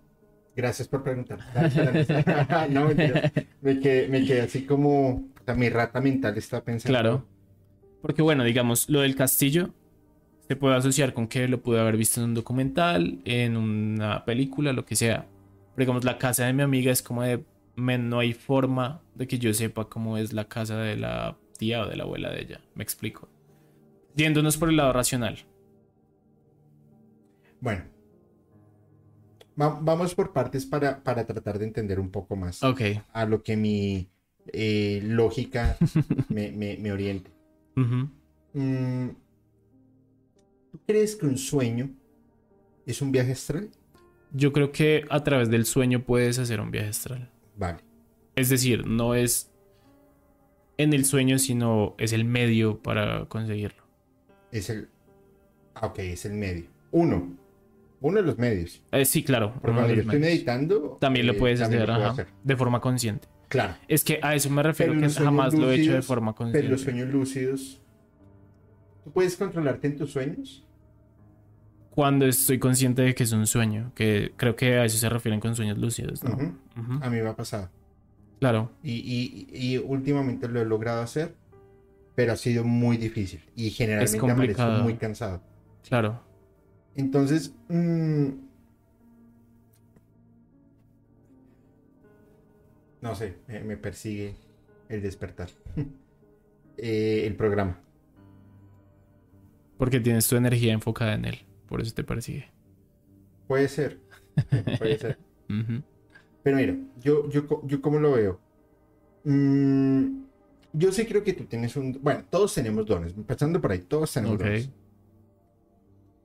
No sé si el del, del desprendimiento del alma o el la particularidad de tener viajes astrales o cronauta o interdimensional o algo. No lo sé porque mi materia de estudio no es despertar los dones a las personas. Claro. Pero yo te pregunto algo, si me lo permites, por favor. Claro que sí. Porque si no lo hacemos después del capítulo. Pero eso me haría likes. Sigan. no, mentiras. Eh, si quieren ver la pregunta. Después de estos comerciales. ¿A qué le tienes miedo? Porque es que tu tema de no aceptación de los viajes astrales es a qué le tienes miedo a algo. Y yo quiero saber a qué le tienes miedo. No, mira que, mira que. ¿A qué te refieres con no aceptación a los viajes astrales? A que tú podrías hacerlos conscientemente y no quieres hacerlos conscientemente. Sabes, realmente bueno. Es que mira, mira el poder, mira la magnitud de lo que tú estás diciendo. Le estás diciendo a tu amiga que no la estás viendo, que no saben dónde, cómo vive ni nada. Oye, estás parada frente a una alfombra roja, frente a un, a, un librero. Yo también me saco de donde me dice este cabrón, me está, me está espiando. es un loco. Sí, eh, ah, por eso es el, la vida del loco. Ya Me descubrieron. Me tengo que ir. Gracias por acompañarme. Bro, mira. ¿Sabes ahora que me acuerdo si lo hice alguna vez de forma consciente? Ok. Em, a mí me encantan los carros. Yo creo que una, es una de mis pasiones en la vida. Y eh, yo tenía muchos conflictos con mi papá porque él no le gustaba prestarme el carro. Obviamente por miedo a que me accidentara o sabía que pues era joven. Yo tenía que 16, 17 años. Sabía que era joven, que mm, era loquito. Entonces él no me prestaba el carro por miedo a que me accidentara. Realmente era eso. Pero pues tú sabes que en la adolescencia uno se niega a aceptar que uno es irresponsable, que uno puede equivocarse. Claro. Y yo me concentré tanto en saber la clave del carro, porque el carro pues tenía un pin para poderlo prender, y me concentré tanto que en los sueños mi papá me lo dijo. Él se fue de viaje, yo cogí las llaves y puse el pin y era el que me había dicho en los sueños. Yo necesito el pin de una tarjeta que tengo por ahí. Dame tres días. Para más Ojo, el 10% es para mí. Ahora te escribir. No, y estoy- necesito hackear. eh, No, y estoy súper convencido que sí puede funcionar así como tú lo dices. Claro. Ok. Pero yo sigo insistiendo. Mira, ¿sabes? No, realmente, Muchas- bueno, puede que tengas razón, inconscientemente quizás tenga algún miedo por ahí, pero conscientemente realmente no es no es que yo me niegue a hacerlos o que no quiera hacerlos, sino que constantemente siento que estoy conectado con eh, Dios o el universo o el cosmos o la energía celestial o como sea que las personas que nos están viendo lo perciban o lo conozcan. Y siento que constantemente estoy conectado con esto y recibo su información todo el tiempo. Es más, eh, eh, es algo que había olvidado que mm, eh, hay una persona en, tu live en este momento, o quizás cuando vean la repetición, que está pasando por un mal momento y perdió una persona cercana. No sé si la perdió de em, que ya no está pues en este plano o, o que terminaron una relación que esa persona siente que está abusando de sí misma con el alcohol. Está muy deprimida, es una chica. La Y- chica está deprimida y está usando con el alcohol. ¿o Ella siente que lo está es decir, sabes que te estás autodestruyendo por Ya, ya, medio del alcohol. Y pues el mensaje para ella que le envían es que las cosas siempre van a mejorar y que ninguna emoción positiva o negativa es para siempre. Ese mensaje me lo dieron esta mañana cuando estaba durmiendo y no lo había dado. Se me había olvidado. Quería darlo al principio ¿Y del quién te dio el mensaje? Tuyo interno, tuyo Sí, lo que es que por eso cuando te dije lo de que siento que de alguna manera siempre estoy conectado con una energía, eh, es así, que constantemente pues no sé cómo escribirlo. ¿Sabes a qué me refiero? No, pero- no, por supuesto que sea lo que te Ok. refieres. Porque no sé, o sea, si me preguntas cómo no sabría describírtelo realmente. Mira, no, no, no, no me estás pidiendo consejo, igual te lo voy a dar, porque Ok. así soy yo. Oye, Dulce, es que es bien. Oye, oye, No, déjala, no importa. em, no me estás pidiendo el consejo, pero, ¿sabes? Yo empezaría a centrar mi energía un poco en descubrir o en tratar de, de buscar más bien el, el quién eres y para dónde vas y por qué lo estás haciendo. Porque fíjate que lo que, o sea, lo, empezamos en un viaje astral que primero no lo aceptabas, luego sí lo aceptas y ahora estás entregando mensajes de, de, de, de alguien para una persona que lo está requiriendo en este momento. ¿Tú para recibir un mensaje necesitas un viaje astral? Las personas están convencidas que sí, No, y yo creo que no. no, no lo necesitas. Es simplemente conectar contigo mismo Ser perceptivo, estalla. correcto. Ojo. Ojo. Entre más dones, más responsabilidad. Y quiero hacer un paréntesis acá.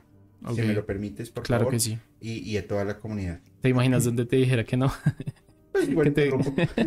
No, no Así como que si me lo permites. No. Gracias. Pero imagínate, o sea, sería una situación chistosa. Volvámoslo a hacer. Qué pena. ¿Me permites dar un, hacer un paréntesis? No. Ok. Hacer este capítulo. Quiero hacer un, un- un- un paréntesis porque, mira, ¿Sabes qué es lo que más nos ha costado en, musicalmente? Y es armar una eh, comunidad. Eh, Mira, cuando di el mensaje, tócame la mano. sí, te puse- es que yo también, sentí, yo también sentí aquí la vibración extraña. Y ahorita vamos a hacer algo. Ok. No, no voy a tomar No, igual no es- si no, es puedo nada. hacerlo. No, no, está bien. Está No es bien, nada. Está bien, pero, pero vale. Ujú. Ponme solamente mi cámara, por favor. Mm, lo más complicado que a mí, a mí, como host, como creador de musicalmente, es consolidar una comunidad. Claro. Es muy difícil, porque como hay personas que son muy abiertas, hay personas que, que tocan tus fibras y te vas al carajo. Y es difícil. Sí, realmente eso pasa con la pasión. Claro, humana. cu- Cuando yo inicié con musicalmente, pues ni siquiera. Mis primeras apariciones en podcast paranormal, eh, al principio para mí fueron muy traumáticas porque el, el hate, descubrí que el hate me golpeaba muy duro. Ok. Descubrí que el, el- el- la no aceptación de lo que yo pienso, o como lo pienso, o como lo digo, es muy du- duro, es muy difícil. Qué pena te interrumpo. Es decir, en los comentarios decían como que lo que decías tú no era cierto. Sí. Ah, ok, perfecto. Ya. Y, y que yo, a mí, a mí el filtro divino no me lo pusieron. Claro. A mí Dios me dijo, manden ese carro sin filtro, que eso sirve. y yo, como vienen las cosas, te las voy diciendo. Y hay personas que se tocan y lo Eso hago. te iba a decir que hay personas que se sienten ofendidas de que no sean diplomáticos, sino Claro. que digan las cosas pues como son. Como deberían decirse, es que... Yo- y yo lo digo sin el afán de ofender. Ujú. ¿Mm? Eh, pero la, la, la comunidad que hemos construido a mí me, me ha servido mucho. Muchísimo. Luego de ello, hubo personas que se me acercaron, se me acercaron y me dijeron, queremos trabajar contigo. Y yo, gracias, pero yo no tengo forma de pagarte. Me dijeron, no importa. Lo queremos hacer. Wow. Algo debe estar haciendo bien. Claro. Luego eh, empezamos con despertar de una nueva conciencia con personas que estamos empezando a crear algo primero para poder aportar y segundo para poder vivir de ello también. Porque Claro. el, el pan no se compra con milagros. Y Totalmente. es una, es una realidad un poco triste, pero sí es. Entonces, de la comunidad inmensa y maravillosa que tenemos, extraemos una pequeña parte y digo, ustedes son mis personas de confianza. Ok. A la comunidad grande, siempre que, bueno, el 95% de las veces que me buscan, ahí estoy. Y cuando no estoy, trato de ayudarles de una manera, de forma indirecta. De alguna manera, pero trato de estar ahí. A veces me es muy difícil, o estoy de viaje, o estoy en casa, o estoy trabajando. Y Pero siempre llegan- tratas de llegan- llegan hacerlo. mensajes. Claro, y si yo no puedo, oye, échame una mano y mira a ver qué necesitas y qué podemos hacer. Claro. Hay dos personas que se disgustan por su, por, porque tengo un sentido del humor un poco denso, y yo lo acepto. En serio, lo acepto y con, con, con todo el respeto pido, ofrezco excusas porque si alguna vez ofendo a alguien, lo hago sin el ánimo de De ofender. ofender. A, claro. a- a un- a una de las seguidoras de acá una le dije, ¿sabes que tú eres la loca de los gatos? Tiene como 14 gatos. Y no lo hiciste con ánimo de ofender. No, pues por supuesto que no, yo Claro. amo los gatos. Pero digamos también es, es parte que tu eh, comunidad y las personas que te están viendo sepan que eres así. Es decir, que no lo haces con ánimo de ofender, sino simplemente pues que te gusta eh, hacer cierto tipo de chistes con cierto tipo, de humor. Así como cuando tienes una pareja, obviamente es yo creo casi imposible que el 100% de lo que tiene esa pareja te guste, pero lo que te gusta hace que aceptes el otro, la- la- las cosas que quizás no te eh, hacen sentir como tan identificado. Claro, y, y, o sea, imagínate que no- nos gustara el 100% de las cosas. No, pues no Sería tiene tremendamente sentido. aburrido. sí, claro. Entonces, así como está No hay nada la- como una buena pelea. darse golpes, así como está la loca de los gatos, eh, está eh, Miguel y su esposa que les amo hacerles bullying porque es muy divertido, son dos personas que quiero mucho y, o sea, Miguel es como medio retraído y la esposa es como medio abusiva. Entonces, entre los dos es una pareja explosiva. o sea, Claro, los dos se dan entre- súper duro. Miguel es todo respetuoso, la mujer. Entonces, ¿cómo es que se va a parar? O que yo, oiga, calmado, suave. De pronto por Eh, eso son pareja. Claro, no. Se a- complementan. Además que son pareja porque eh, está escrito que sean pareja. Y se los demostré además. ¿Cómo se los demostraste? Ah, para allá vamos. Después. Ok. No, mentira, pero ahorita te digo. ahorita si te quieren saber. Luego está eh, a Pablo, a Fer, que también les hago un montón de bullying. A Cachetes, que también le hago bullying. Al mismo Pepo, me encanta hacerle bullying en esos capítulos. Pero no la llevamos bien. ¿Él se molesta? Al principio sí se sacaba un poco Siento de que él onda. tiene como el. Al- al al- Siento que él tiene como el temperamento a ser como reacio a, a, a bromear mucho. él, él- él empezó ya a O bueno, es lo que percibe uno de él. Claro, no, él, él empezó a entender Villa, después se ríe, él también se burla y ya. Claro. Y, y- y, o sea, tenemos la confianza suficiente para hacerlo. Cuando yo les hago un tipo de bromas, alguno de ustedes es porque tengo la confianza y me siento en la confianza de hacerles bromas. Si yo no conozco a alguien, te lo juro que yo lo hubiera a decir una vaina, oye, es que esto, esto y lo otro. No, no lo voy a hacer. Ahí, por ejemplo, ya escribe Eliet, Julio, ya nos exhibiste. Sí, son ellos. Punto. Claro. Y Gabriela le pega. Y tiene ese y él tipo de relación. y él tiene miedo de decir, me están pegando. Amigo, la violencia familiar se denuncia, denuncia. Entonces, no, mentira, es un abrazo para, para ustedes dos. Cuando yo les hago un tipo de haces bromas, que le pegue por decir eso. Sí, no, no, después- no, mentira. ¿Te está lo coge, quejando? lo ¿Te coge está la, quejando? lo coge ¿Usted la te está barba. Se está quejando. Si ya me los imaginé, pobre Miguel me va a golpear. Una disculpa para él. Una disculpa, Miguel, por favor. Y Me estaba invitando a unirme a su grupo, ya no creo que me invite. En fin. Cancelado. cuando yo les hago un tipo de bromas, lo hago, lo hago con mucho amor. O sea, con las personas que son cercanas a mí, saben que yo soy en la calle, en el estudio, en, en- en el estudio de grabación, en el estudio académico, en el trabajo, así como soy yo acá. Y es tu manera de mostrar cariño Claro. a una persona. Está perfecto. Luego, el grupo más cercano, que son los otros creadores de contenido como Despertar, y el grupo de administradoras y administradores. Soy muy bromista, pero soy muy serio. Y no soy de todo el tiempo estar ahí. ¿Qué están haciendo? No. Pero es como por la confianza también, Claro, ¿no? Por supuesto.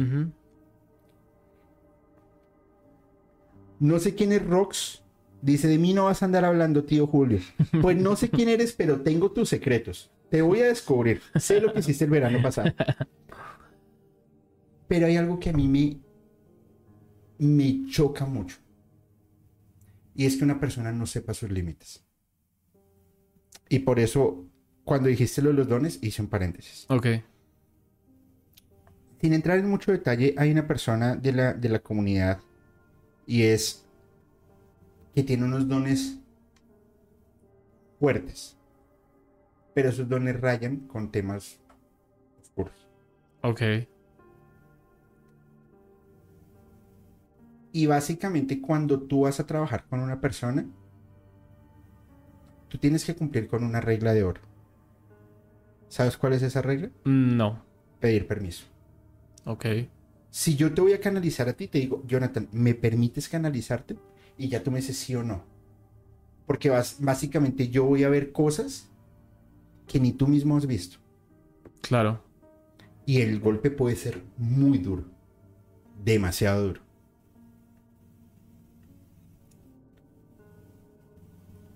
Esa persona intentó hacer algo. No voy a decir qué, ni a quién, por supuesto. Que cuando me llegó la información, yo dije, "Hmm, ¿por qué lo está haciendo? No, no, no me digas. No me des explicaciones. Di al punto. ¿Por qué lo está haciendo? No sé. ¿Se lo permitiste? No. Es igual de grave a un acceso carnal no consensuado. Claro. Solamente que a nivel energético. Es decir, tú le, a la persona que le estaban haciendo esto, tú le preguntaste si él se lo permitió. Ok. Me dijo no. Perfecto. Voy a tomar la carta sobre el asunto. Lo que más me, me- me disgusta es que fue en el grupo más cercano a mí, que son moderadoras y moderadores. Que les he dado la confianza, les he dado mi amistad y les he abierto las puertas de mi canal. Que somos un canal pequeño, sí. Que algún día llegaremos a un millón, sí, por supuesto, más temprano que tarde, eso sí se los aseguro. Pero no, me- no me parece que sea mucho. pequeño. Es un buen canal, es un muy excelente canal. Te lo agradezco. No, es que a veces siento que uno minimiza como sus logros, ¿sabes? Y No, digamos, yo me siento orgulloso. no, eso está súper claro. Pero el hecho de que tú digas que es pequeño, pues no es cierto. Porque tú, digamos, es más, pregúntale a una persona que eh, a las 10 de la noche un domingo tenga 200 personas queriendo escucharlo. Eso lo hace muy grande. Es más, mete 200 personas en esta habitación. ¿Caben? Mm, bien, Bueno. bien apretaditas. no voy a decir. pues, Eh, de qué bueno que tú lo dijiste, yo no quería decirlo. Entonces, eh, no, sorry, sorry, este programa no es en vivo, fue grabado. Nosotros somos dos productos de inteligencia artificial hablando Totalmente cierto. en, en, en, en, en, en, en, en- ah, no, ya, ya volvimos, listo. Sí, sí, pero...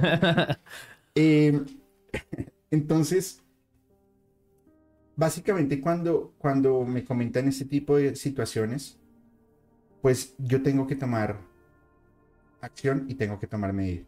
ok. Primero, porque no se vale lo que, lo que hizo Y no es correcto. y no es correcto. Segundo, porque mi grupo de trabajo, que sea la hora que sea, ahí están. Yo tengo que dar más de lo que ellos me dan a mí. Claro, y de cierta manera tú te sientes con el deber de protegerlos a ellos. Claro. Porque pues son tu equipo de trabajo. Exacto. Y cuando he- he- me he visto con ellos, me han cuidado de una manera bastante fuerte. Esa persona hoy ya no está en la moderación, ya no está musicalmente, ya no quiero que haga parte de la comunidad. Porque no voy a permitir que abusen de sus dones. Si quieres abusar de tus dones, eso es rollo tuyo. A mí no me importa. Pero que no El lo haga karma con te alguien. llegará después, eso es problema tuyo. Claro, pero si pero está en tus manos atacar- evitar que lo haga con alguien cercano a ti, pues vas a tomar cartas en el asunto. No voy a mencionar quién es. Pero, Claro. y alguna vez, porque esta situación sucedió, bueno, en diferente contexto. Y yo, yo decía en ese momento, me parece que, que, que Fepo No, ahora sí lo entiendo. Ahora sí ya, ya entiendo por qué se disgustó él y yo también me disgusto. Porque no se vale. Es decir, ya había sucedido Al el- equipo de trabajo se respeta. Claro. Y las personas cercanas a mí las voy a hacer respetar. Como también defiendo a la comunidad.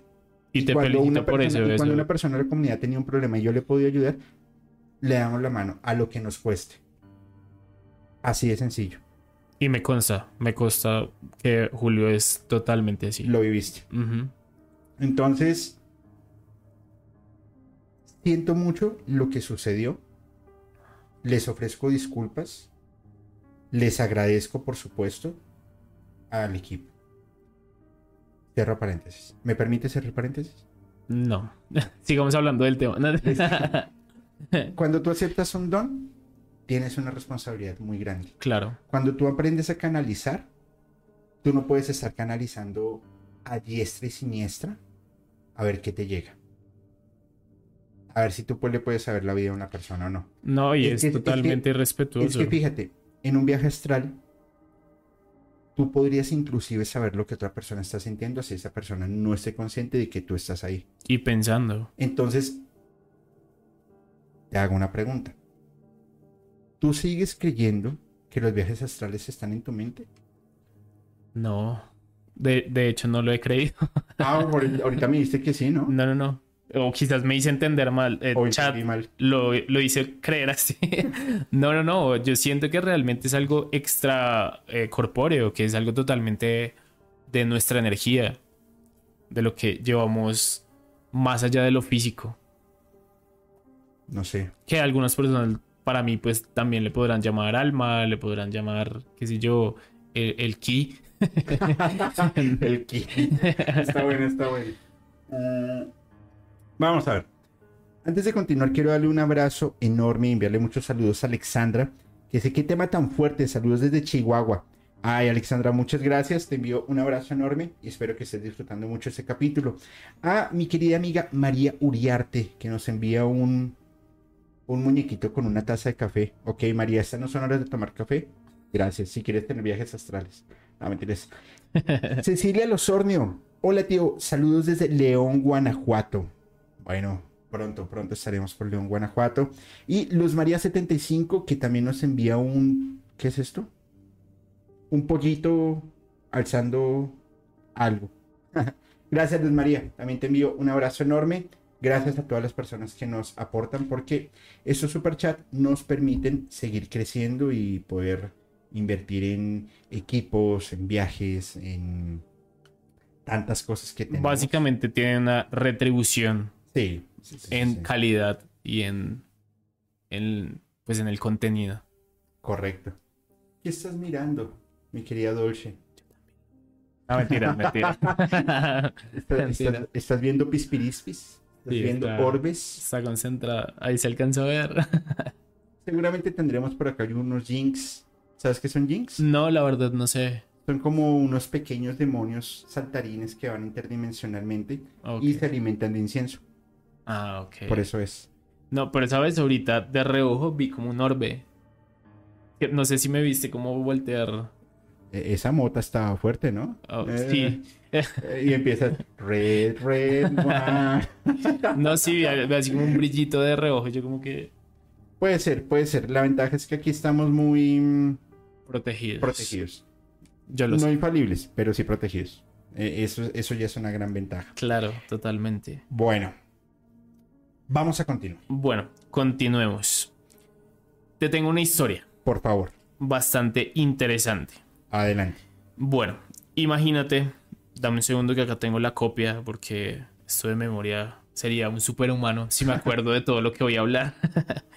Entonces, bueno, imagínate que em, en algún tiempo en Estados Unidos, fue más o menos para los años 40, si no estoy mal, una persona que em, tenía, digamos, el don de desdoblarse, de tener viajes como astrales, mm, dio la casualidad que eh, una persona eh, del gobierno se enteró, quiso hablar con él y le dijo, oye, mira, es que estamos haciendo unos experimentos para ver qué es eso. So- Simplemente queremos saber, pues, cómo se da, eh, cómo saber más allá, ¿no? Todos sabemos que si un agente del gobierno te se acerca a ti para saber de algo, pues esas no son sus intenciones, ¿verdad? Claro. A él, em, digamos que de alguna manera lo secuestraron. Eh, es decir, lo llevaron a instalaciones y comenzaron a estudiarlo. Y eh, en los viajes astrales que él comenzó a hacer, se dio cuenta que había inteligencia rusa que ya tenía eh, un presupuesto destinado para estudiar los viajes astrales. Como, como, espera, espera, espera. Como la KGB. Exacto, pero astral. Ah, caray, ok. Y habían como personas que intentaban alejarlo a él de ciertos lugares, de ciertas informaciones, es decir, otras personas haciendo viajes astrales e intentando... No me, da- risa que ella también coge... No, pero fíjate, pero fíjate que las velitas están súper calmadas. Tranquilas. no sí, no, es- no es nada. Y em, entonces, claro, Estados Unidos decidió dedicar más presupuesto para esto, eh, destinó como unos científicos, todo. Y em, bueno, realmente se desclasificaron algunos documentos de esto que tenía como información, pero esta persona en algún momento comenzó a temer por su vida. Él sintió que lo estaban persiguiendo. Él le contó a un amigo muy cercano de él. Le dijo, oye, mira, si a mí me llega a pasar algo, acá hay unos documentos que eh, pues está como todo, todo el, eh, este experimento que están haciendo conmigo. eh, guárdalos, bueno, etcétera. Resulta que un día a él lo, eh, digamos que lo tenían como en un, eh, una instalación militar, por decirlo así. Y en esta instalación militar él comenzó a sentirse supremamente mal. Se sentía muy mal. Él había cenado con algunas, em, algunas personas influyentes en lo que era pues la CIA, que fue realmente la entidad que lo reclutó a él. Em, él cenó ese día con unas personas influyentes, les dio cierta información que no se desclasificó, no se sabe qué información les dio. Y después de esta cena, él va a su cuarto, le dice a la persona, oye, me siento súper mal, puedes llamar a un médico. En el momento en que esta persona llama al médico, lo encuentran doblado en arco hacia atrás. Es decir, su nuca estaba casi tocando sus talones. Ok. Este médico dice como, bueno, eh, tenemos que pues llamar a urgencias, hay que llevarlo pues a un hospital. Eh, llegan pues paramédicos externos a lo que es esta entidad, le hacen RCP como por 20 minutos. En, bueno, la persona eh, en su historia cuenta que él se dobló en arco aproximadamente cinco veces antes de que lo dieran por muerto. Y ese mismo día hicieron pues su funeral, lo enterraron, no le avisaron a ningún familiar ni nada, sino hasta una semana después. Él, él recordó pues que él había dejado como unos documentos que dijo como, oye, si me pasa algo, allá están los documentos, es todo lo que hemos hecho. Él cogió estos documentos, se comunicó con una persona que supuestamente era de confianza de pues el que hacía los viajes astrales. Él revisó los documentos y dijo, no, esto es mentira. Estos documentos se los inventó él, esto es hecho por él. Pero me los voy a quedar.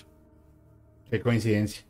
Y ahí, esa, esa es la, la pequeña historia que te traigo. ¿Qué opinas? Es algo real, ¿no? Realmente tú sabes que a mí no me gusta, eh, bueno, no soy bueno recordando nombres ni nada, entonces no traje los nombres específicos. No, no, no, Pero si buscan la, la, mm, o bueno, si se interesan por esta historia, lo pueden encontrar en internet, que es como la primera persona con la que hicieron experimentos en la CIA en cuanto a viajes astrales. Yo creo que eh, eh, eso iba más allá de la CIA. No, no, no se me haría raro que, que hacia allá en la época de, de la Alemania de los 30 con el del bigote chistoso, también hicieran experimentos de sueño y experimentos de viajes Como astrales. extracorpóreos. Claro, claro porque porque sabían que tendrían una ventaja competitiva. O sea, imagínate en una guerra. Claro. Y que tú tuvieras la oportunidad de, de- de hacer un viaje astral y ver lo que desde el otro lado están planeando. exacto, cuántas tropas tienen o qué armas están usando. Eh, es que hay, eh, o sea, es que realmente es, ¿Y crees que sea posible? claro, totalmente. Imagínate, Por eso, que, por eso te conté la historia de la clave del carro antes de contarte esta historia, Buenísimo, porque sé que es posible. En la política y en la y en la guerra y en las en la en los negocios, la astrología, la clarividencia, la e- e- el arte de la radiestesia Ujú. justamente orienta a que más personas se vayan a orientar, orienta a que más personas empiecen a mirar hacia allá y empiecen a tomar esas alternativas como un paso hacia adelante. Claro. La CIA, la, K- la KGB, el MI6, eh, ¿cómo se llaman los esos de China? Sí, bueno, muchas entidades fin, de inteligencia y de contrainteligencia. Tienen psíquicos. Claro, y es que a ellos lo que les sorprendió en este experimento fue que ya había de parte de Rusia personas, digamos, como entidades astrales en defensa de ellos y como pendiente de si alguien más estaba haciendo estos viajes astrales, pues de la contraparte de, de- de los enemigos, básicamente. Yo no, sí, está muy raro, muy fuerte. Eh, mira, yo creo que los viajes astrales controlados tienen muchísimas ventajas. El problema es que tú no sabes con qué te puedas encontrar. Sea lo que sea, sea en esta dimensión, sea en otra dimensión, sea hacia ti mismo, sea imaginario, sea real, no lo sé. Y Pero lo que tú te puedes encontrar es algo que te puede voltear la vida. claro, eso te iba a decir, que no tienes certeza de las consecuencias que tenga en ti ese, ese- este viaje o estos viajes que decías hacer. No sé, no sé. Vamos a ver, va- vamos a preguntarle acá a la gente que está conectada hasta ahora. Primero, ¿qué experiencia tienen con un viaje astral? ¿Y qué preguntas nos quisieron hacer sobre viajes astrales? Para saber. Mientras eso sucede, yo te hago una pregunta, mi estimado amigo Jonathan. ¿Qué tanto quisieras descubrir tu don? ¿Qué tanto quisiera? ¿En una escala de 1 a 10? No, si lo quieres ver así, está bien. Mm, bueno, yo creo que considerando 5.5 como un lugar intermedio, pues diría que 5.5. o sea, estás porque el sí y el no. realmente no es que me niegue, pero no es como que mañana voy a buscar información, quiero hacerlo ya, ¿me explico? Estás esperando que te llegue y ya. Sí, pues no, no, no, es- no, no lo veo como, como que quiera hacerlo o quiera buscarlo, pero tampoco me niego a la posibilidad. Ok. ¿Por qué tu pregunta?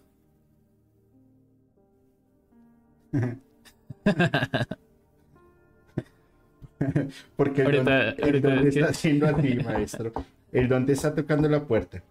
Eh, cuando le dice el mensaje a esta persona que, que mencionas, eh, de una vez nos, me- o sea, por mi espalda corrió un frío brutal Ujú. y entendí que te había corrido esa misma energía. Y sin necesidad de un De hecho, un me viaje siento astral. como todo cansado. Claro, claro, claro. Y sin Ujú. necesidad de un viaje astral. Eh, y te sientes cansado, me dices. Sí, claro. Hacia acá. Usualmente, sí, correcto. Usualmente cuando... Bueno, lo que pasa es que cuando mi papá falleció, eh, yo seguí en contacto con él mucho tiempo, porque me, me costaba la idea de haberlo perdido. Ok. Y yo leí muchos mensajes a mi mamá, so, pues de parte de mi papá, cosas que él me decía. Pero, a ver. ¿A tu papá ya lo dejaste ir? Sí, claro, es, es que él falleció hace 10 años. Pero, ¿a tu papá ya lo dejaste ir? ¿A qué te refieres exactamente? Es decir, que ya lo solté. Sí. Siento que Eh, sí. no. Vamos a hacer un ejercicio si me lo permites, por sí, supuesto. claro. Todo lo que pase va a quedar acá. Y antes yo no sé cuántas personas van Ok, a ver. ok, ok. Eh, vamos a hacer algo. Pr- Primero te voy a ayudar con tu espalda. ¿Vale? ¿Nos puedes poner en las dos cámaras, por favor? Eh, tu mano derecha, por favor. Hacia. hacia Eh. Eso, como como la... Acá. Así, ten arriba. Eso. Tranquilo. Vale. ¿Estás frío? Sí.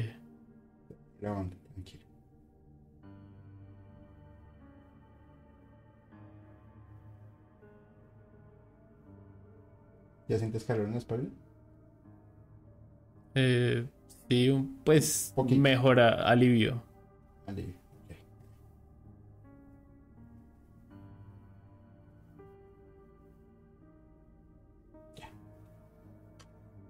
Ok, ¿Te gracias. sientes mejor? Sí, aliviado. Muy bien. Muchas gracias. 12 mil pesos. Claro, es como el médico, Sí, papá. claro, claro. Yo no te doy acetaminofén, yo te doy no, ¿sabes qué? Devuélveme el dolor, por favor. Listo, pues. devuélvemelo. Ok. No. Eh, no, sino que te, el, el punto con esto era que sé cómo, cómo se siente cuando brindas mensajes, cuando de alguna forma te abres a este tipo de cosas, que realmente sí es agotador físicamente. Realmente sí conlleva pues un desgaste energético. No sé, eh, eh, bueno, este mensaje lo di con todo respeto, ante todo quiero decir eso. Claro. No sé si... em, no sé por qué a través mío esta persona tuvo que recibir el mensaje. No, pues no sé, simplemente estaba alimentando mi cuerpo, le digo yo, porque últimamente me estoy dando el trabajo, bueno, más bien el tiempo de 10 o 15 minutos al día respirar conscientemente para mm, alimentar mi cuerpo con oxígeno de forma consciente. Y fue durante pues esa respiración que como que recibí como ese, ese mensaje y pues también me, me, me sentiría irrespetuoso haber recibido ese mensaje y no habérselo dado a la persona que lo está necesitando. Y que quizás se siente sola, que quizás necesita como, como un confort de alguna manera. El saber que pues que no está sola realmente y que si incluso pues me puede escribir en mi perfil arroba la vida del loco. Obviamente yo no voy a publicar una historia diciendo, ah, si ven que si era cierto, no. Es totalmente privado. Em, y simplemente pues eso. Muy bien. Vamos a ver. Eh, ¿Qué sientes, Julio? ¿Qué pasa? Cuéntame. tengo hambre. No, no, no. Eh, ya, serios. Por favor, compórtate. Julio, ¿físicamente Compórtate, o sí. espiritualmente? Sí, compórtate, Jonathan, por favor. Eh, mira. Lo primero que yo te puedo recomendar es suéltalo. Suéltalo. Porque traes tanto en tu espalda y cómo pretendes recibir lo que, lo que, lo que viene de frente si no tienes ya manos. Claro. Y te estás cargando pesos que no solamente son tuyos, sino, no sé, tú solamente tú lo Sí, sabrás. claro. Respecto a lo de tu padre, él no te, él, él- él te tenía un sobrenombre, no sé cuál era. Él tenía un sobrenombre y cada vez que escuchas esa palabra te da mucha nostalgia. Pero eso siempre va a estar en tu corazón. Claro. Pero tú quisieras no siempre tenerlo. Y es natural. ¿Sabes? Es, es- es muy natural. Te entiendo en parte. Sin embargo, eh,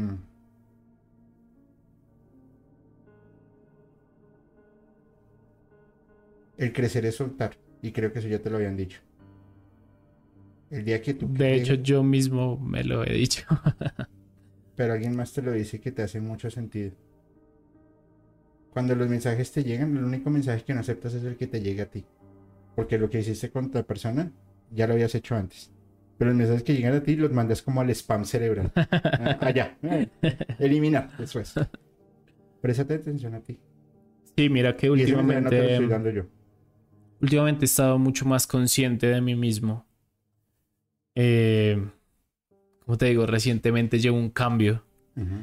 Eh, no solamente eh, pues en mi vida, sino también espiritual y todo. Y me he prestado mucha más atención a mí porque me di cuenta que me fascina ayudar, pero a otros. Y me, me permitía no ayudarme a mí. Es más, pienso que me silenciaba yo. Cosas que necesitaba ayuda, incluso no externa, sino de mí mismo. Y sí he crecido mucho en ese sentido. Y sí, Se tenía un, un sobrenombre. Lo sé. Solo que no, mi, mi, mi nivel extrasensorial todavía no llega hasta allá, pero era un sobrenombre bastante particular, ¿sabes? Lo que pasa es que ah, siento tanta tristeza, que esa tristeza, esa tristeza es tuya. Es tuya por el mismo sentido de arraigarte una idea. Y deja trascender esa idea. Mira que curiosamente, eh, bueno, quizás lo que tú sientes es un residuo de algo que yo traía. Porque mm, estás en todo lo correcto. Yo estuve, puedo decir que nueve años y medio en negación. Eh, totalmente aferrado a la idea de no perderlo. De lo que tú dices es totalmente cierto, de tenerlo conmigo. Y mm, en este cambio que he tenido recientemente, me siento totalmente libre en ese sentido. Lo que tú dices, como que llevas una maleta tan pesada que cuando la sueltas, dices como, "Ah, descansé. Y he logrado últimamente pensar, últimamente no, de unas semanas hacia acá, pensar en mi papá de una manera mucho más positiva y recordarlo con felicidad, porque antes era como pensar en mi papá en la tristeza que producía el hecho de haber eh, de que él ya no estuviera acá con nosotros, porque en ningún momento lo he perdido y yo sé que no lo voy a perder. Em, ¿Sí ves entonces, cómo creció la velita blanca? sí. ¿Y te acuerdas, Dolce, porque estaba mirando hacia arriba? ¿No te suena algo familiar? sí. Exacto, y todo esto. Perdón, la- perdón, meterme en no, esas no, no. fibras que no debí meterme. Discúlpame en serio. No, no, no, Pero no, por, eso, está por, perfecto. eso, por eso Dolce está, también me parece bastante raro. Ella mira hacia arriba cuando yo estoy en capítulo pero es por la misma energía que yo estoy botando. Ya lo descubrí. Totalmente. Pero la, la velita blanca ahorita estaba súper baja. Era normal, estaba normal. Y ya está mucho más. Claro, y ella ya se fue. ¿Sabes por qué pasa eso? Porque Cuéntame. te están dando un mensaje. Y el Correcto. mensaje es: Hijo de Jamil, Ok. él ya te enseñó lo que te tenía que enseñar. ¿Sabes por qué tuviste ese cambio en los últimos seis meses? Porque la vida te está demostrando que no ibas por el, por el camino correcto. Y ya te lo digo yo. Para recibir, tienes que soltar. Claro, totalmente. Lo material va a regresar, el dinero va a regresar, lo que sea que pierdas va a Sí, regresar. todo, todo siempre tiene un ciclo. Y estoy Pero- totalmente consciente de Pero eso. ya te enseñó. Lo que pasa es que tú ya no eres el niño que él llevaba al parque a comer helado de la mano Claro. derecha con unos jeans rotos. ¿O no? La verdad, mm, recuerdo muy pocas cosas de mi niñez. No, pero yo sí te las estoy diciendo porque las veo. Entonces simplemente déjalo ir. Déjalo ir, amigo. En serio. Ok. Y te lo digo desde, desde, desde el cariño, desde el amor de, de- de una amistad, desde el ser de personas. Porque a veces necesitamos que la vida nos dé una cachetada para pa, despertar y reaccionar. Sí, y que muchas veces buscas cosas externamente cuando las tienes es internamente. Buscas respuestas afuera y tenemos todas nuestras respuestas adentro. Así es. La verdad es que este sí ha sido un viaje astral bastante raro, ¿no? Sí, Porque no curioso. lo, no lo esperábamos. No, para nada. Esto no fue planeado. no fue preparado. No, no, no, no, no, para nada. Yo, como, como se lo dije a, a Fepo el día después del en vivo que hicimos en Ciudad de México. Quien lo quiera creer bien, quien no también, es súper válido ambas posiciones. Sí, claro, está perfecto. Pero, pero al final quien lo vive es quien lo siente como el carnaval de Barranquilla. Y, y ya Dolce se puso a jugar. Y es lo que es, es lo que es. Eh, te pido, amigo, por favor, leas unos comentarios. Ok, y perfecto. voy a ir al baño. Listo, dale. Eh, bueno, voy a leer algunos comentarios por acá. Si tienen algo que opinar, aprovechen, que voy a leer. Preguntas. Ok, a ver.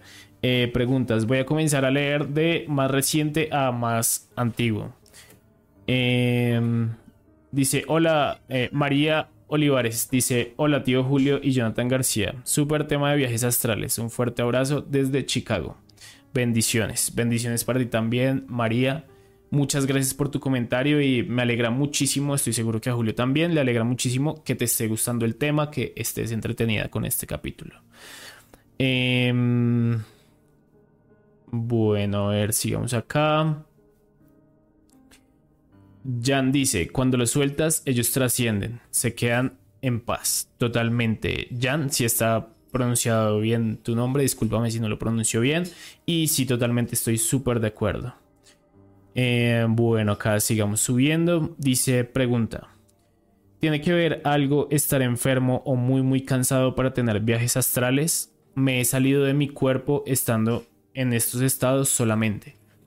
Pues mira, Angie Hernández, basado en mi experiencia, los viajes astrales, digamos, más em, que más recuerdo, que más han sido como em, tangibles, que me han dejado como una enseñan- enseñanza slash experiencia, son aquellos que he tenido cuando sí estoy muy cansado, demasiado cansado que tuve un día muy largo o llevo varios días sin dormir, toco la cama e inmediatamente me quedo profundo y ahí es que he tenido pues varios viajes astrales eh, pues de este modo.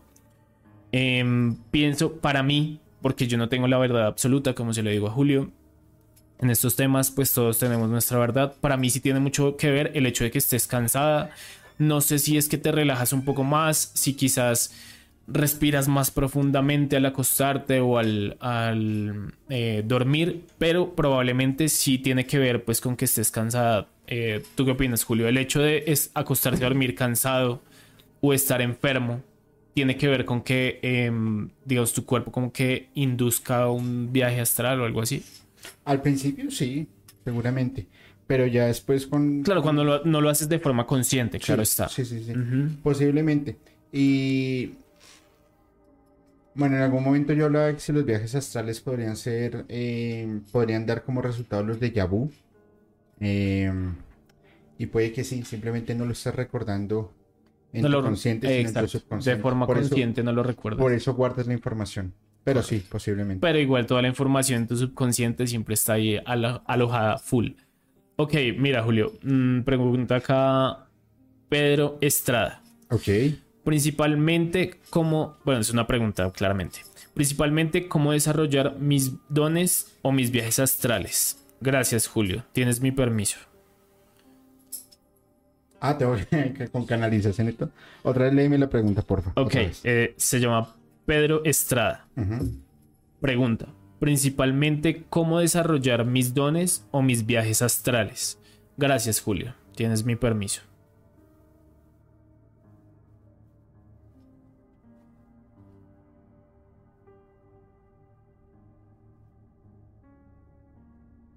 Es como, como una recomendación muy general y es guarden la loca que tienen en la cabeza. A esa loca guárdenla en la jaula, déjenla ya metida y listo. Porque esa es la que empieza a hacer, A divagar. a divagar. Y eh, la divagación posiblemente te lleva a un estado no tan tranquilo para poder hacer esa meditación. Lo que pasa es que siento que Pedro está tan agobiado por su día a día y por su ser que la economía no le despega y que el trabajo y que a veces arriba y a veces abajo. Pero pues, a ver. De hecho, en el cuál- comentario se nota como cansancio, como que Sí. quiere ver otro panorama. El pano- los panoramas se los pinta uno mismo. Exacto. Entonces mi, a- mi recomendación, amigo, es empieza a vivir en el hoy, no vivas en el mañana. Y ahí podrás entender cómo poderlo hacer y qué respuestas te van a llegar. Y eso es súper importante porque mm, la ansiedad viene mucho de lo que vendrá mañana, ¿no? Y lastimosamente los seres humanos siempre desde pues niños nos dicen, bueno, tú vas a estudiar porque vas a hacer tal cosa, porque vas a trabajar, porque vas a ir a la universidad, bla, bla, bla. Y todo el tiempo te están enseñando en que pienses en tu futuro y descuidas tu presente. Ujú. No vivimos el presente. ¿Te has dado cuenta de eso? O bueno, Eh, yo ahorita estoy mucho más consciente de mi presente, pero la mayoría de personas siempre están... Es exceso de pasado y exceso de futuro. Ah, depresión y ansiedad. Exacto. Punto. Entonces, ser más consciente de nuestro presente nos ayuda a tener, yo diría que el 98% de control de nuestro futuro. Entonces, lo que dice Julio es verdad, amigo, concéntrate en tu presente, elabóralo y, y eres muy valioso, hermano. O sea, de verdad, date cuenta de ello. Ok, otro, otro comentario acá dice, eh, Dragón Rojo comenta. Soñar reiteradamente recorrer lugares que no conoces, pueblos, ciudades, barrios, casas y volver en otros sueños a ellos y ubicarte y recorrer otra vez, eh, disculpa, y recorrer otra parte del mismo lugar puede ser un viaje astral. ¿Tú qué opinas? Yo, yo creería que es que yo pienso que aquí estamos confundiendo, bueno, confundiendo no, pero relacionando varias cosas entre sueños lúcidos, viajes astrales, meditación guiada, eh, registros akáshicos, desdoblamientos y imaginación. Los sueños repetidos tienen una síntesis totalmente diferente a los de los viajes astrales. Porque en teoría los viajes astrales tú los puedes llegar a controlar y puedes tener una interacción, mientras que en el sueño repetidamente te está llevando ahí. Creería yo, yo, que esto puede ser más una señal de que algo necesitas o culminar o abrir o lo que sea en ese sitio. O que quizás inconscientemente puede sentirse como atrapado en algo, ¿no? Un bucle. Exacto, como que siente está que, siempre vuelve al mismo lugar, que repites la misma situación. Pero no necesariamente es un viaje astral. No necesariamente. Es que son muchos factores, ¿no? Sí. Es algo bien eh, complicado. Ok. em, vainilla, eh, bueno, aporta, estaba hablando con otra persona, pero dice: Yo durante la paral- las parálisis del sueño veo seres, pero como sombras negras. Me aterran porque sé que se acercan a mí para alimentarse. Es horrible. ¿Qué opinas? es muy común escuchar de los seres sombra cuando se habla de, de viajes astrales, ¿no? Sí, y claramente como tú entras a abrir portales y entras a, a, a, a interactuar con entidades que no, o con seres que no reconoces, pues posiblemente por eso tengas cansancio mental, cansancio físico, se te puedan pegar cosas, se te Claro. peguen sombras inclusive. Pero un baño energético y 10 puntos. No, y mira que también es un poco de la manera en que tú hagas el viaje astral o te desdobles o lo que sea. Porque obviamente si en el momento que tú decides hacer este viaje astral te sientes mal, no estás bien anímicamente, estás mal con una persona cercana a ti, estás vibrando bajo, sencillamente. Y obviamente al vibrar bajo pues te expones a, a pues entes de bajo astral, por decirlo así. Es mi opinión. Vuelvo y reitero, todo lo que yo diga es una opinión. ok, em, ¿qué otros comentarios acá? Dice, Vamos, vamos- ¿Quieres intentar un ejercicio? sí, déjame leer este comentario Por favor. Y, y lo intentamos. Dice Mirbel Uaroto.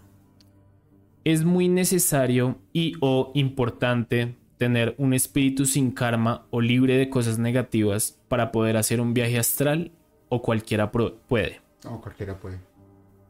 Estoy de acuerdo. Es que la- al final las lecciones karmáticas son lecciones de aprendizaje o temas que tengas que desarrollar en tu vida actual. Pero eso no te limita al desarrollo de dones ni al, de- ni al poder tener un control de tu subconsciente.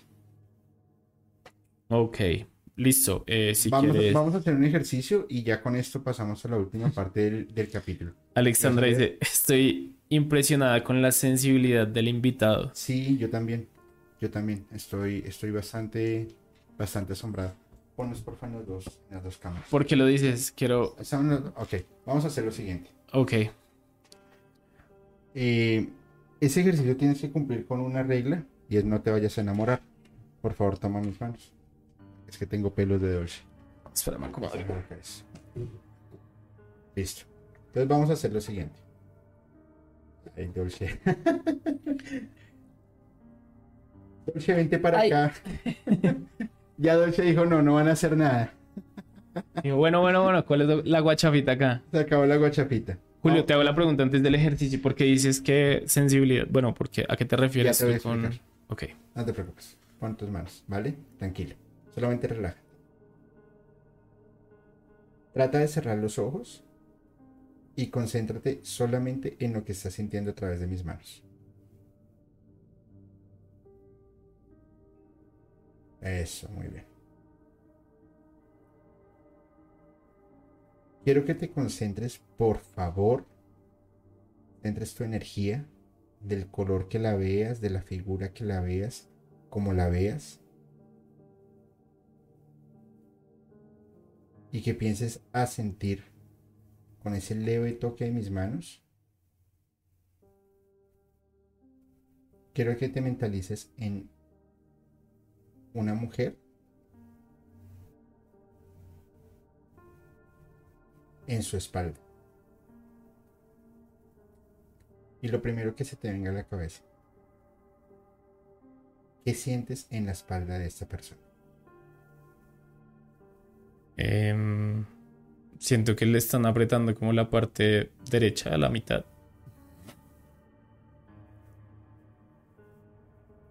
¿Sigue? Y no sé, como calor, no, no más, no percibo más. Va, tranquilo.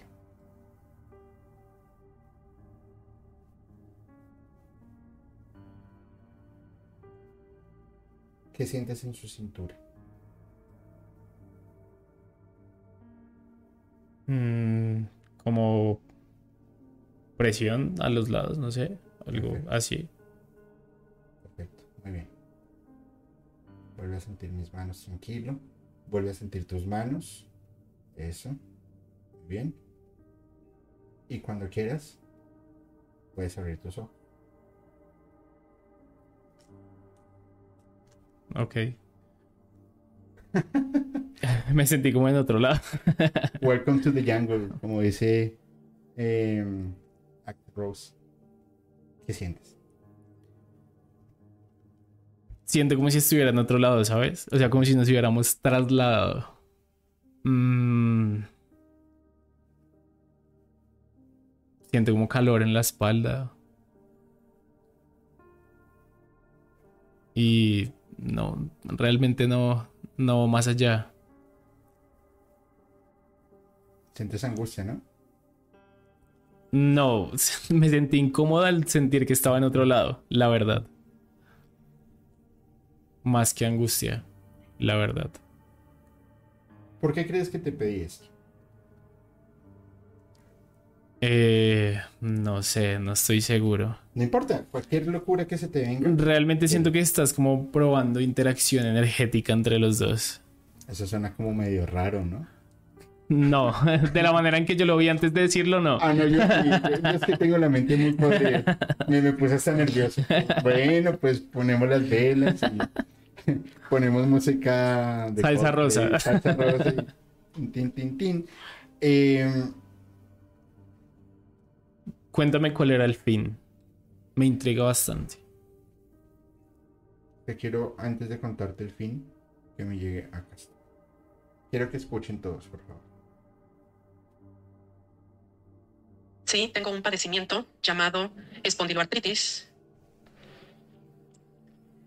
Sí, tengo un padecimiento llamado espondiloartritis que afecta principalmente la columna vertebral y en mi caso particular traigo afectación en la espalda media, espalda baja y caderas. Esa persona que está hablando está en Veracruz. Yo no la conozco personalmente. además. Simplemente lo que hicimos fue. Yo te serví de puente bajo la conexión energética que puede existir para que tú percibas el dolor que ella está percibiendo. Por eso, te, por eso hiciste así cuando lo estaba Sí, diciendo. no, y realmente en la espalda baja, Te eh, en la espalda media, sentía una presión fuerte. Y sabes qué es lo más curioso? Ya lo había pensado, pero ella también me lo reafirma y es totalmente cierto. Tú le hubieras podido curar ese dolor. Si hubieras centrado tu energía como, como, como un rayo láser limpiando esas manchas oscuras a nivel energético. Le hubieras podido curar. Uno de tus dones es la curación, justamente. La curación a través espiritual puedes curar dolores físicos. Y es, no es tan común como pareciera. Cuando dices curar, ¿te refieres a eliminar como tal la enfermedad? O No, dar, dar como un Aliviar, alivio, dar como un alivio. Sí, porque pues, No, si se, no- puede, se puede eh, entender. No, pues monta una clínica y te vuelves millonario y... No, de hecho ya acabo de abrir el perfil. Ah,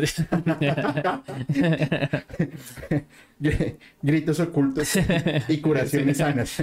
Algo así. Curaciones sin gritos. Curaciones sin gritos, sí. Eh, Qué interesante. sí, entonces, dice lo primero que dicen es no enamorarte. Al final, eh, simplemente, mi, estimado amigo, cuando tú logras desarrollar y concentrar tu energía en poder solucionar y en poder ayudar, cuando tú dices, mira qué curioso es esto. Así funciona, además. Ujú. Yo no esperaba nada de esto. Es más, si lo hubiera esperado no me hubiera tomado una cerveza. Claro. No esperaba nada de esto. Eh, además porque todavía vengo madreado de la semana que estuve en- allá en, en México, porque fue una jornada muy dura. No, y que fue Pero- un viaje rápido. o sea, Claro. Pero cuando las cosas se dan, se dan, así llegan los mensajes. Esos son los dones que tú tienes. Bueno, tienes unos tres o cuatro más bastante interesantes. Ok. Pero el hecho de que puedas curar, no sabes la cantidad de personas que tú puedes ayudar. Pero aprende a curarte a ti mismo. Si tú no curas el dolor de acá, difícilmente vas a poder curar el dolor de allá. Y yo ya lo sospechaba. Ya lo. Por, por la forma. No sé, ni siquiera sé cómo explicarlo. Y es, es lo bonito de este asunto. Ahora sí, ¿Cómo te sientes? Eh, um, me siento sorprendido, la verdad. Em, no, básicamente eso. Me siento súper sorprendido. Porque eh, lo que te digo, nunca, pues nunca me había dado como la tarea. ¿Sabes? Ahora que recuerdo, eh, bueno, yo estuve en psicología un tiempo. Y em, esta psicóloga es un poco mm, como alternativa. Es que ahora vamos con Jonathan a curaciones a gritos. Y curaciones a gritos hospital. Espérenlo pronto. ok. Y esta, esta persona es una psicóloga bastante alternativa. Y ella me, me decía eh, que me decía, tú tienes unos dones supremamente grandes. Úsalos, desarrollalos. Y ella me recalcaba mucho en eso. Pero pues como te digo, bueno, yo estaba en otras cosas, estaba bastante inestable en ese momento. Y jamás le hice caso, así que es curioso que nuevamente la vida me ponga con una persona que, que me sugiere desarrollar los dones. Y claro, y si es para ayudar a las personas con mucho gusto, voy a intentar, bueno, intentar no, en- entrar en el proceso de desarrollo. Eso me parece. Porque muy cuando bien. dices intentar es que no lo piensas hacer. Mm, es verdad. Quiero enviarle un saludo a Sorisori que nos envió también su, su super chat. Y muchas gracias, mi querida Sorisori. ¿Tú has escuchado nuestra nueva, nuestra nueva sección ah, llamada Despertar de una nueva conciencia? Eh, no, la verdad no. Vale. Eh, ya llevamos siete capítulos. El jueves estrenamos el octavo capítulo que va a ser del King Maya y la firma galáctica. Ok. Que ahí es donde, donde está, está, está bien interesante. Em, no, no, no me aguanto las ganas. Eh, ponle la cámara un momento a Jonathan, porfa, y léete ahí unos últimos comentarios. Ok. Y voy a sacar algo aquí muy rápido, por favor. Listo, dale, dale. Eh, bueno, vamos a ver. Luz María 75 dice el maestro Julio. Ese es tu comentario. Em, Chivispedia dice, wow, Jonathan, se siente tu energía muy relajada, muy serena. Sí, últimamente me he centrado realmente en dominarme a mí mismo. Mí- Jonathan, perdóname, Jonathan es con TH, ¿cierto? Correcto. Jonathan, García. pero no tienes otro nombre. No tengo apellido? otro nombre. Apellido Linares. Oh, Jonathan García Linares. Correcto. ¿Me podrías decir tu fecha de nacimiento, por favor? Sí, el 9 de agosto de 1992. Es decir, 0908 9 de 92. agosto de 1992. Correcto. Listo, vamos a ver, vamos a ver.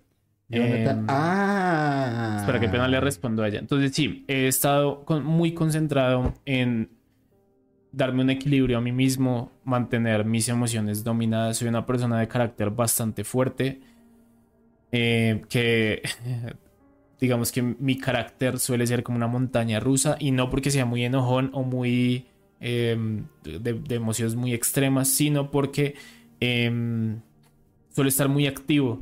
Tengo hiperactividad, yo creo, un poco. Entonces he estado como dominando, aprendiendo pues a conocerme a mí mismo, a conocer mi energía, a conocer mis emociones y sobre todo controlarlas. Que esto es súper importante en el momento que tú desees como cambiar tu vida o eh, digamos en mi caso que me alejé bastante del alcohol, las fiestas. Es súper importante conocerte y dominar tus emociones para que pues tu meta de dejar ya sea una sustancia, una persona, una situación, un hábito, pues lo puedas lograr. Entonces, eh, pues qué chévere que lo noten, ¿no? Muchas gracias. Cuéntame, Julio. ¿Qué, qué descubriste de mí ahora? Hoy, hoy me siento como en el show de Truman. Estoy una habitación así, todos mirándome. ¡Oh, Jonathan se despertó! Dirá Rosa, pinche Julio, cuando se ríe así, es que es un descubrimiento bárbaro. A ella casi le hago dar un infarto. Ok, ¿y por qué? Porque le dije algo que no. Esto se pone cada vez más interesante. No, no, hoy no, no, no, no voy a, no voy a dormir bien. Eliet. Márquez dice, Jonathan, y también podrías darnos tu número de tarjeta y los numeritos que vienen atrás, favor.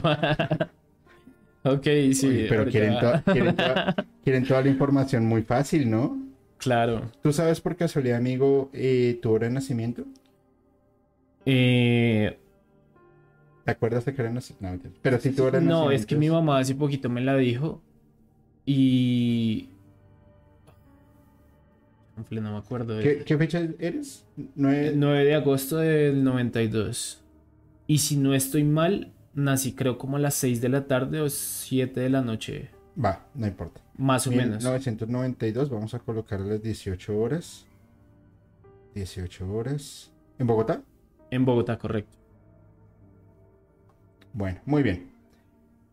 ¿Te acuerdas que yo te hice hace un ratito una pregunta? Qué interesante. Qué interesante. ¿Te acuerdas que yo hace un ratito te hice una pregunta y es, en el mundo, ¿cuántos profetas pueden haber? Sí. Te voy a leer tu King Maya.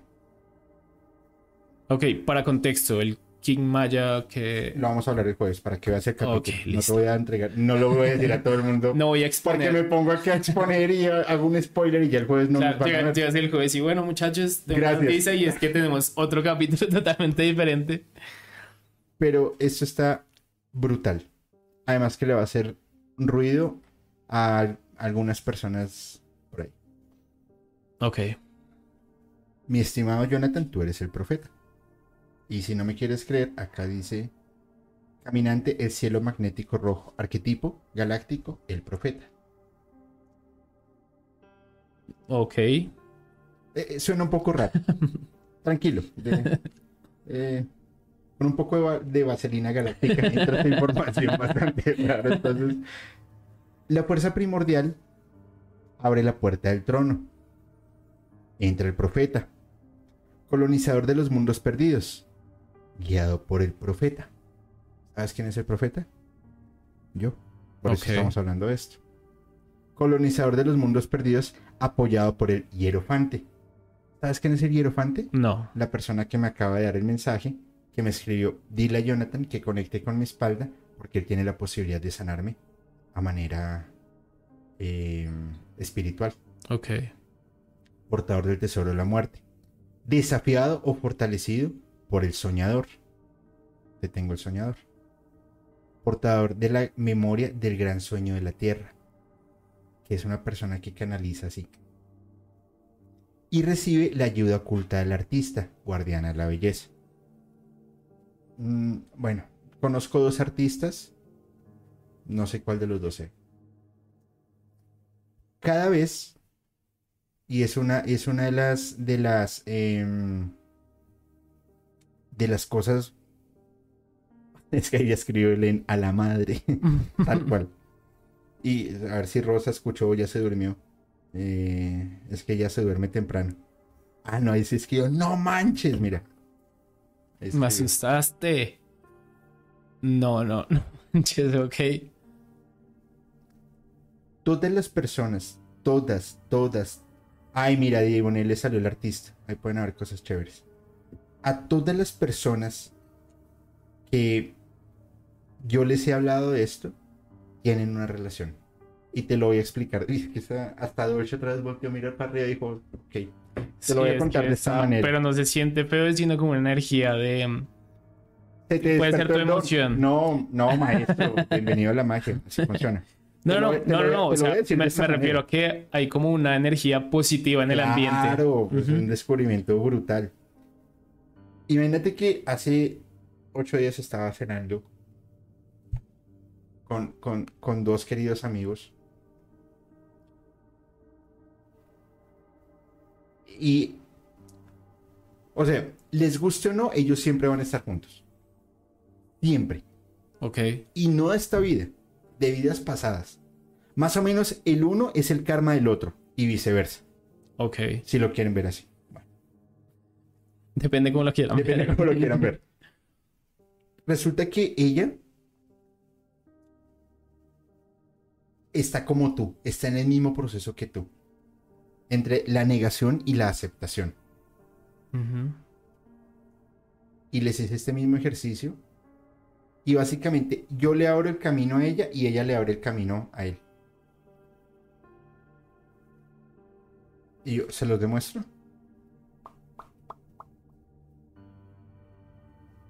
al otro día me, me, me escribe el amanecí con migraña de toda la información que me dio. Claro. Brutal. si nos hemos encontrado acá, hoy, hablándolo de ese capítulo así.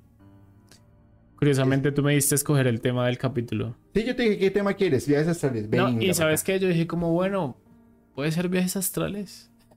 De pronto. Ese es un viaje astral brutal, amigo. Porque tú venías con emoción de hacer un capítulo y te estás llevando un paquete de información brutal. Además, eres proyector. ¿Y qué es un proyector? Que coge y alza a ciertas personas para que se muestren. Difícilmente tú te muestras Mm, o no. Sí. Pero es más fácil cuando se apoyan en tus hombros y tú los empujas y se muestran. De hecho, me encanta empujar hacia arriba a las personas. es una De una manera metafórica, ¿no? Ya nos fuimos a la mierda. Es Ah, que las intimidades de cada quien Tenía, no que me decirlo, importan. tenía que decirlo yo antes de que lo dijeras tú, la verdad. Yo aquí en un tema súper serio, acá con, con, con, con mi sombrerito Sí. y todo. Eh, básicamente es tu naturaleza, ok. proyectar. Yo no puedo proyectar. No puedo hacerlo. Me da. Me da mal genio porque yo quiero que las cosas salgan rápido. Porque no es mi. No es mi ser. Mi ser es manifestar. Entonces. Dice Maricruz, por primera vez Julio tan concentrado en el tema y lo que dice Jonathan. Sí, me, me mandaste a la Cuando, mierda. cuando es uno es otro. Entonces simplemente el jueves con explicación que vamos a ver en el capítulo, que espero lo puedas ver por supuesto, va a estar bien interesante porque que nos hayamos encontrado no es coincidencia, ya sé por qué nos encontramos, ya sé por qué hicimos un, un buen clic claro. y es porque sencillamente yo tengo que mostrarte un poco cómo es el camino y lo que está pasando. Mira. Totalmente. Te demostré lo de tu espalda, te demostré lo de tu papá, te demostré lo de Rosa, te demostré lo del King. Así llegan las señales.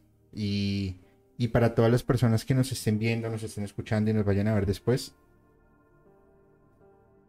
así llegan las señales. Así me llegan los mensajes a mí.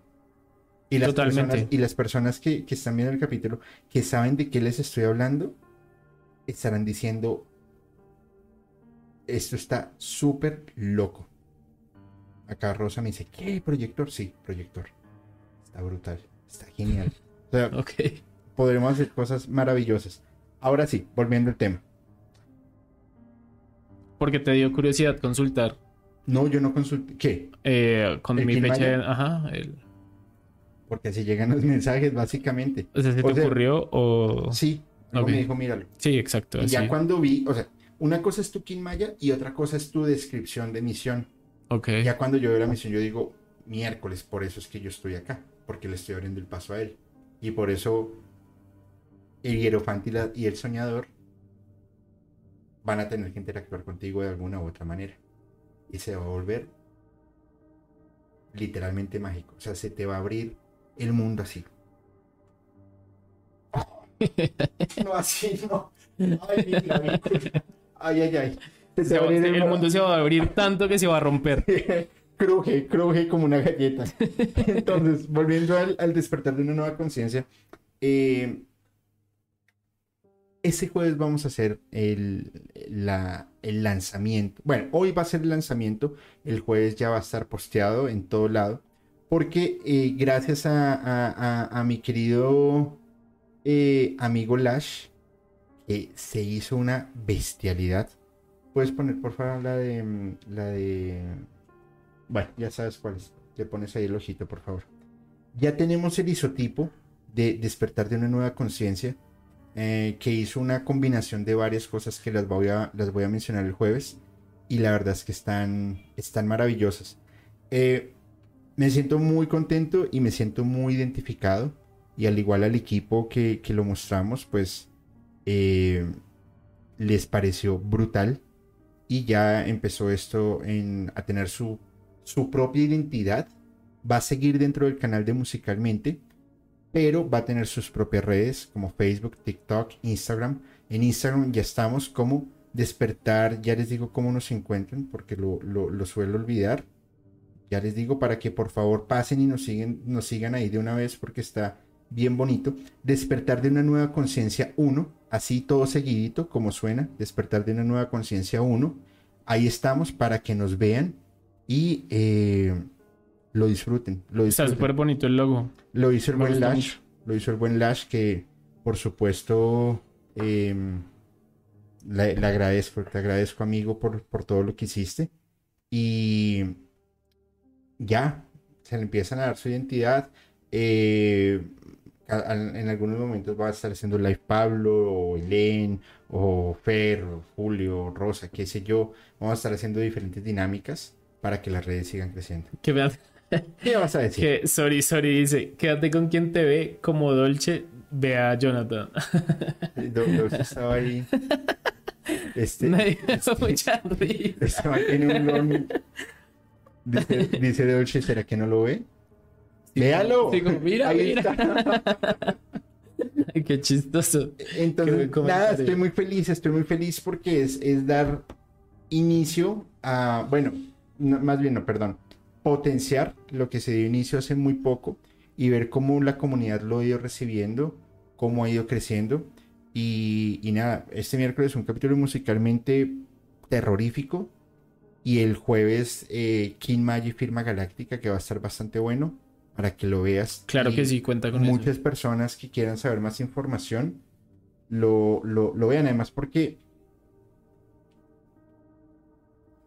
Mira, el, el mundo va a tener unos cambios bastante drásticos. Yo lo sé. En muy poco tiempo. Y es donde se necesita tener la mano de todos para que en conjunto podamos pasar este, este, este remesón que se avecina. Y la verdad, mi estimado amigo, es un placer para mí haber tenido esta charla contigo hoy. Eh, independiente del capítulo que me encantó, y yo sé que a la comunidad también le gustó mucho. Eso, no importa, pero... No, no, no, no, no, no, no. El capítulo, no, el eh, capítulo estuvo bonito. claro, y no, y al contrario, yo de verdad te agradezco porque mm, eh, hablando contigo, y contándole a tu comunidad todo este proceso que pues que estoy viviendo y todo, mira todo lo que se desenvuelve, eh, entiendo muchísimas cosas de las que me dices, te agradezco por el mensaje que me entregaste, que de verdad es muy importante para mí, más en todo este proceso de crecimiento que estoy teniendo. Y, y nada, de verdad, qué chévere eh, que descubras estas cosas que te hagan tan feliz. Espero el jueves ya entenderlas mucho mejor. Y, y no, no, realmente gracias, bro. Gracias por todo esto. A mí también me sorprendió mucho y, y se vienen cosas muy, muy bonitas, muy mágicas y disfrútalas, sobre todo con la responsabilidad que esto lleva, porque es mucha. claro. Pareciera que es una tontería, un cliché, pero eso lleva un grado de responsabilidad y un grado de conciencia que no siempre las personas lo, lo, lo, lo adoptan. Entonces, pues está bastante bien. Eh, un último mensaje que le quieras dar a la comunidad, por favor. No, realmente, pues es que se mantengan súper atentos a, Julio y con este nuevo estreno que él va a tener, eh, con todo el contenido que se viene. Agradecerles a todos por sus bonitos mensajes, de verdad.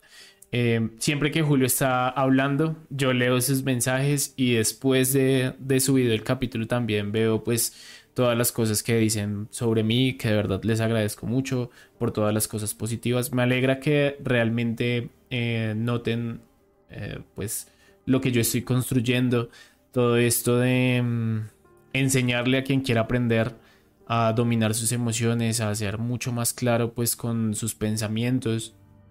De hecho, justamente es súper curioso que, que, me digas, bueno, que me des el significado de lo que es eh, ser proyector, porque en este momento estoy elaborando un proyecto en el cual eh, voy a potenciar a muchas personas a, a enseñarles muchas cosas en cuanto a negocio y estoy seguro que le voy a cambiar la vida a un montón de personas con lo que estoy haciendo.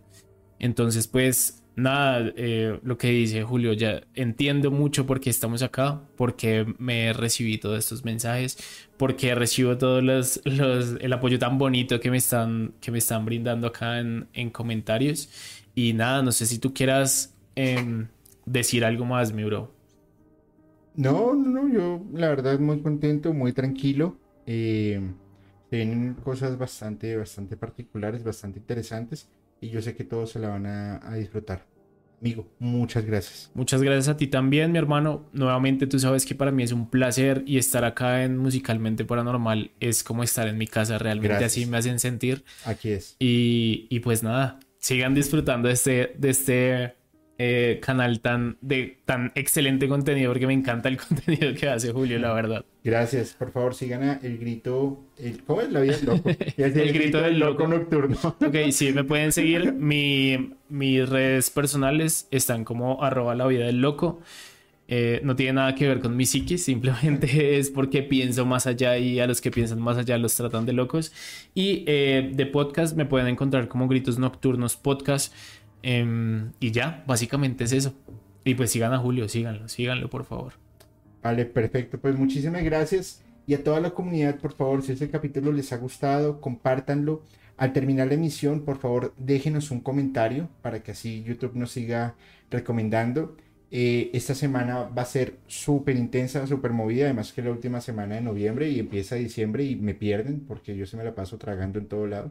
lo siento mucho. Pásenla bien, nos vemos, eh, bueno, mañana, lunes y martes eh, por ahí estaré haciendo algunos lives por redes sociales. Miércoles nos vemos en capítulos, 7 y media de la noche musicalmente. Jueves, 7 y media de la noche, despertar de una nueva conciencia. Firma Galáctica aquí en Maya y cómo vamos a recibir diciembre con todo el punch. Sienten la música, vivan la música, pero piénsenla de una forma totalmente diferente. Soy Julio y les deseo muy buenas noches. ¿En salida?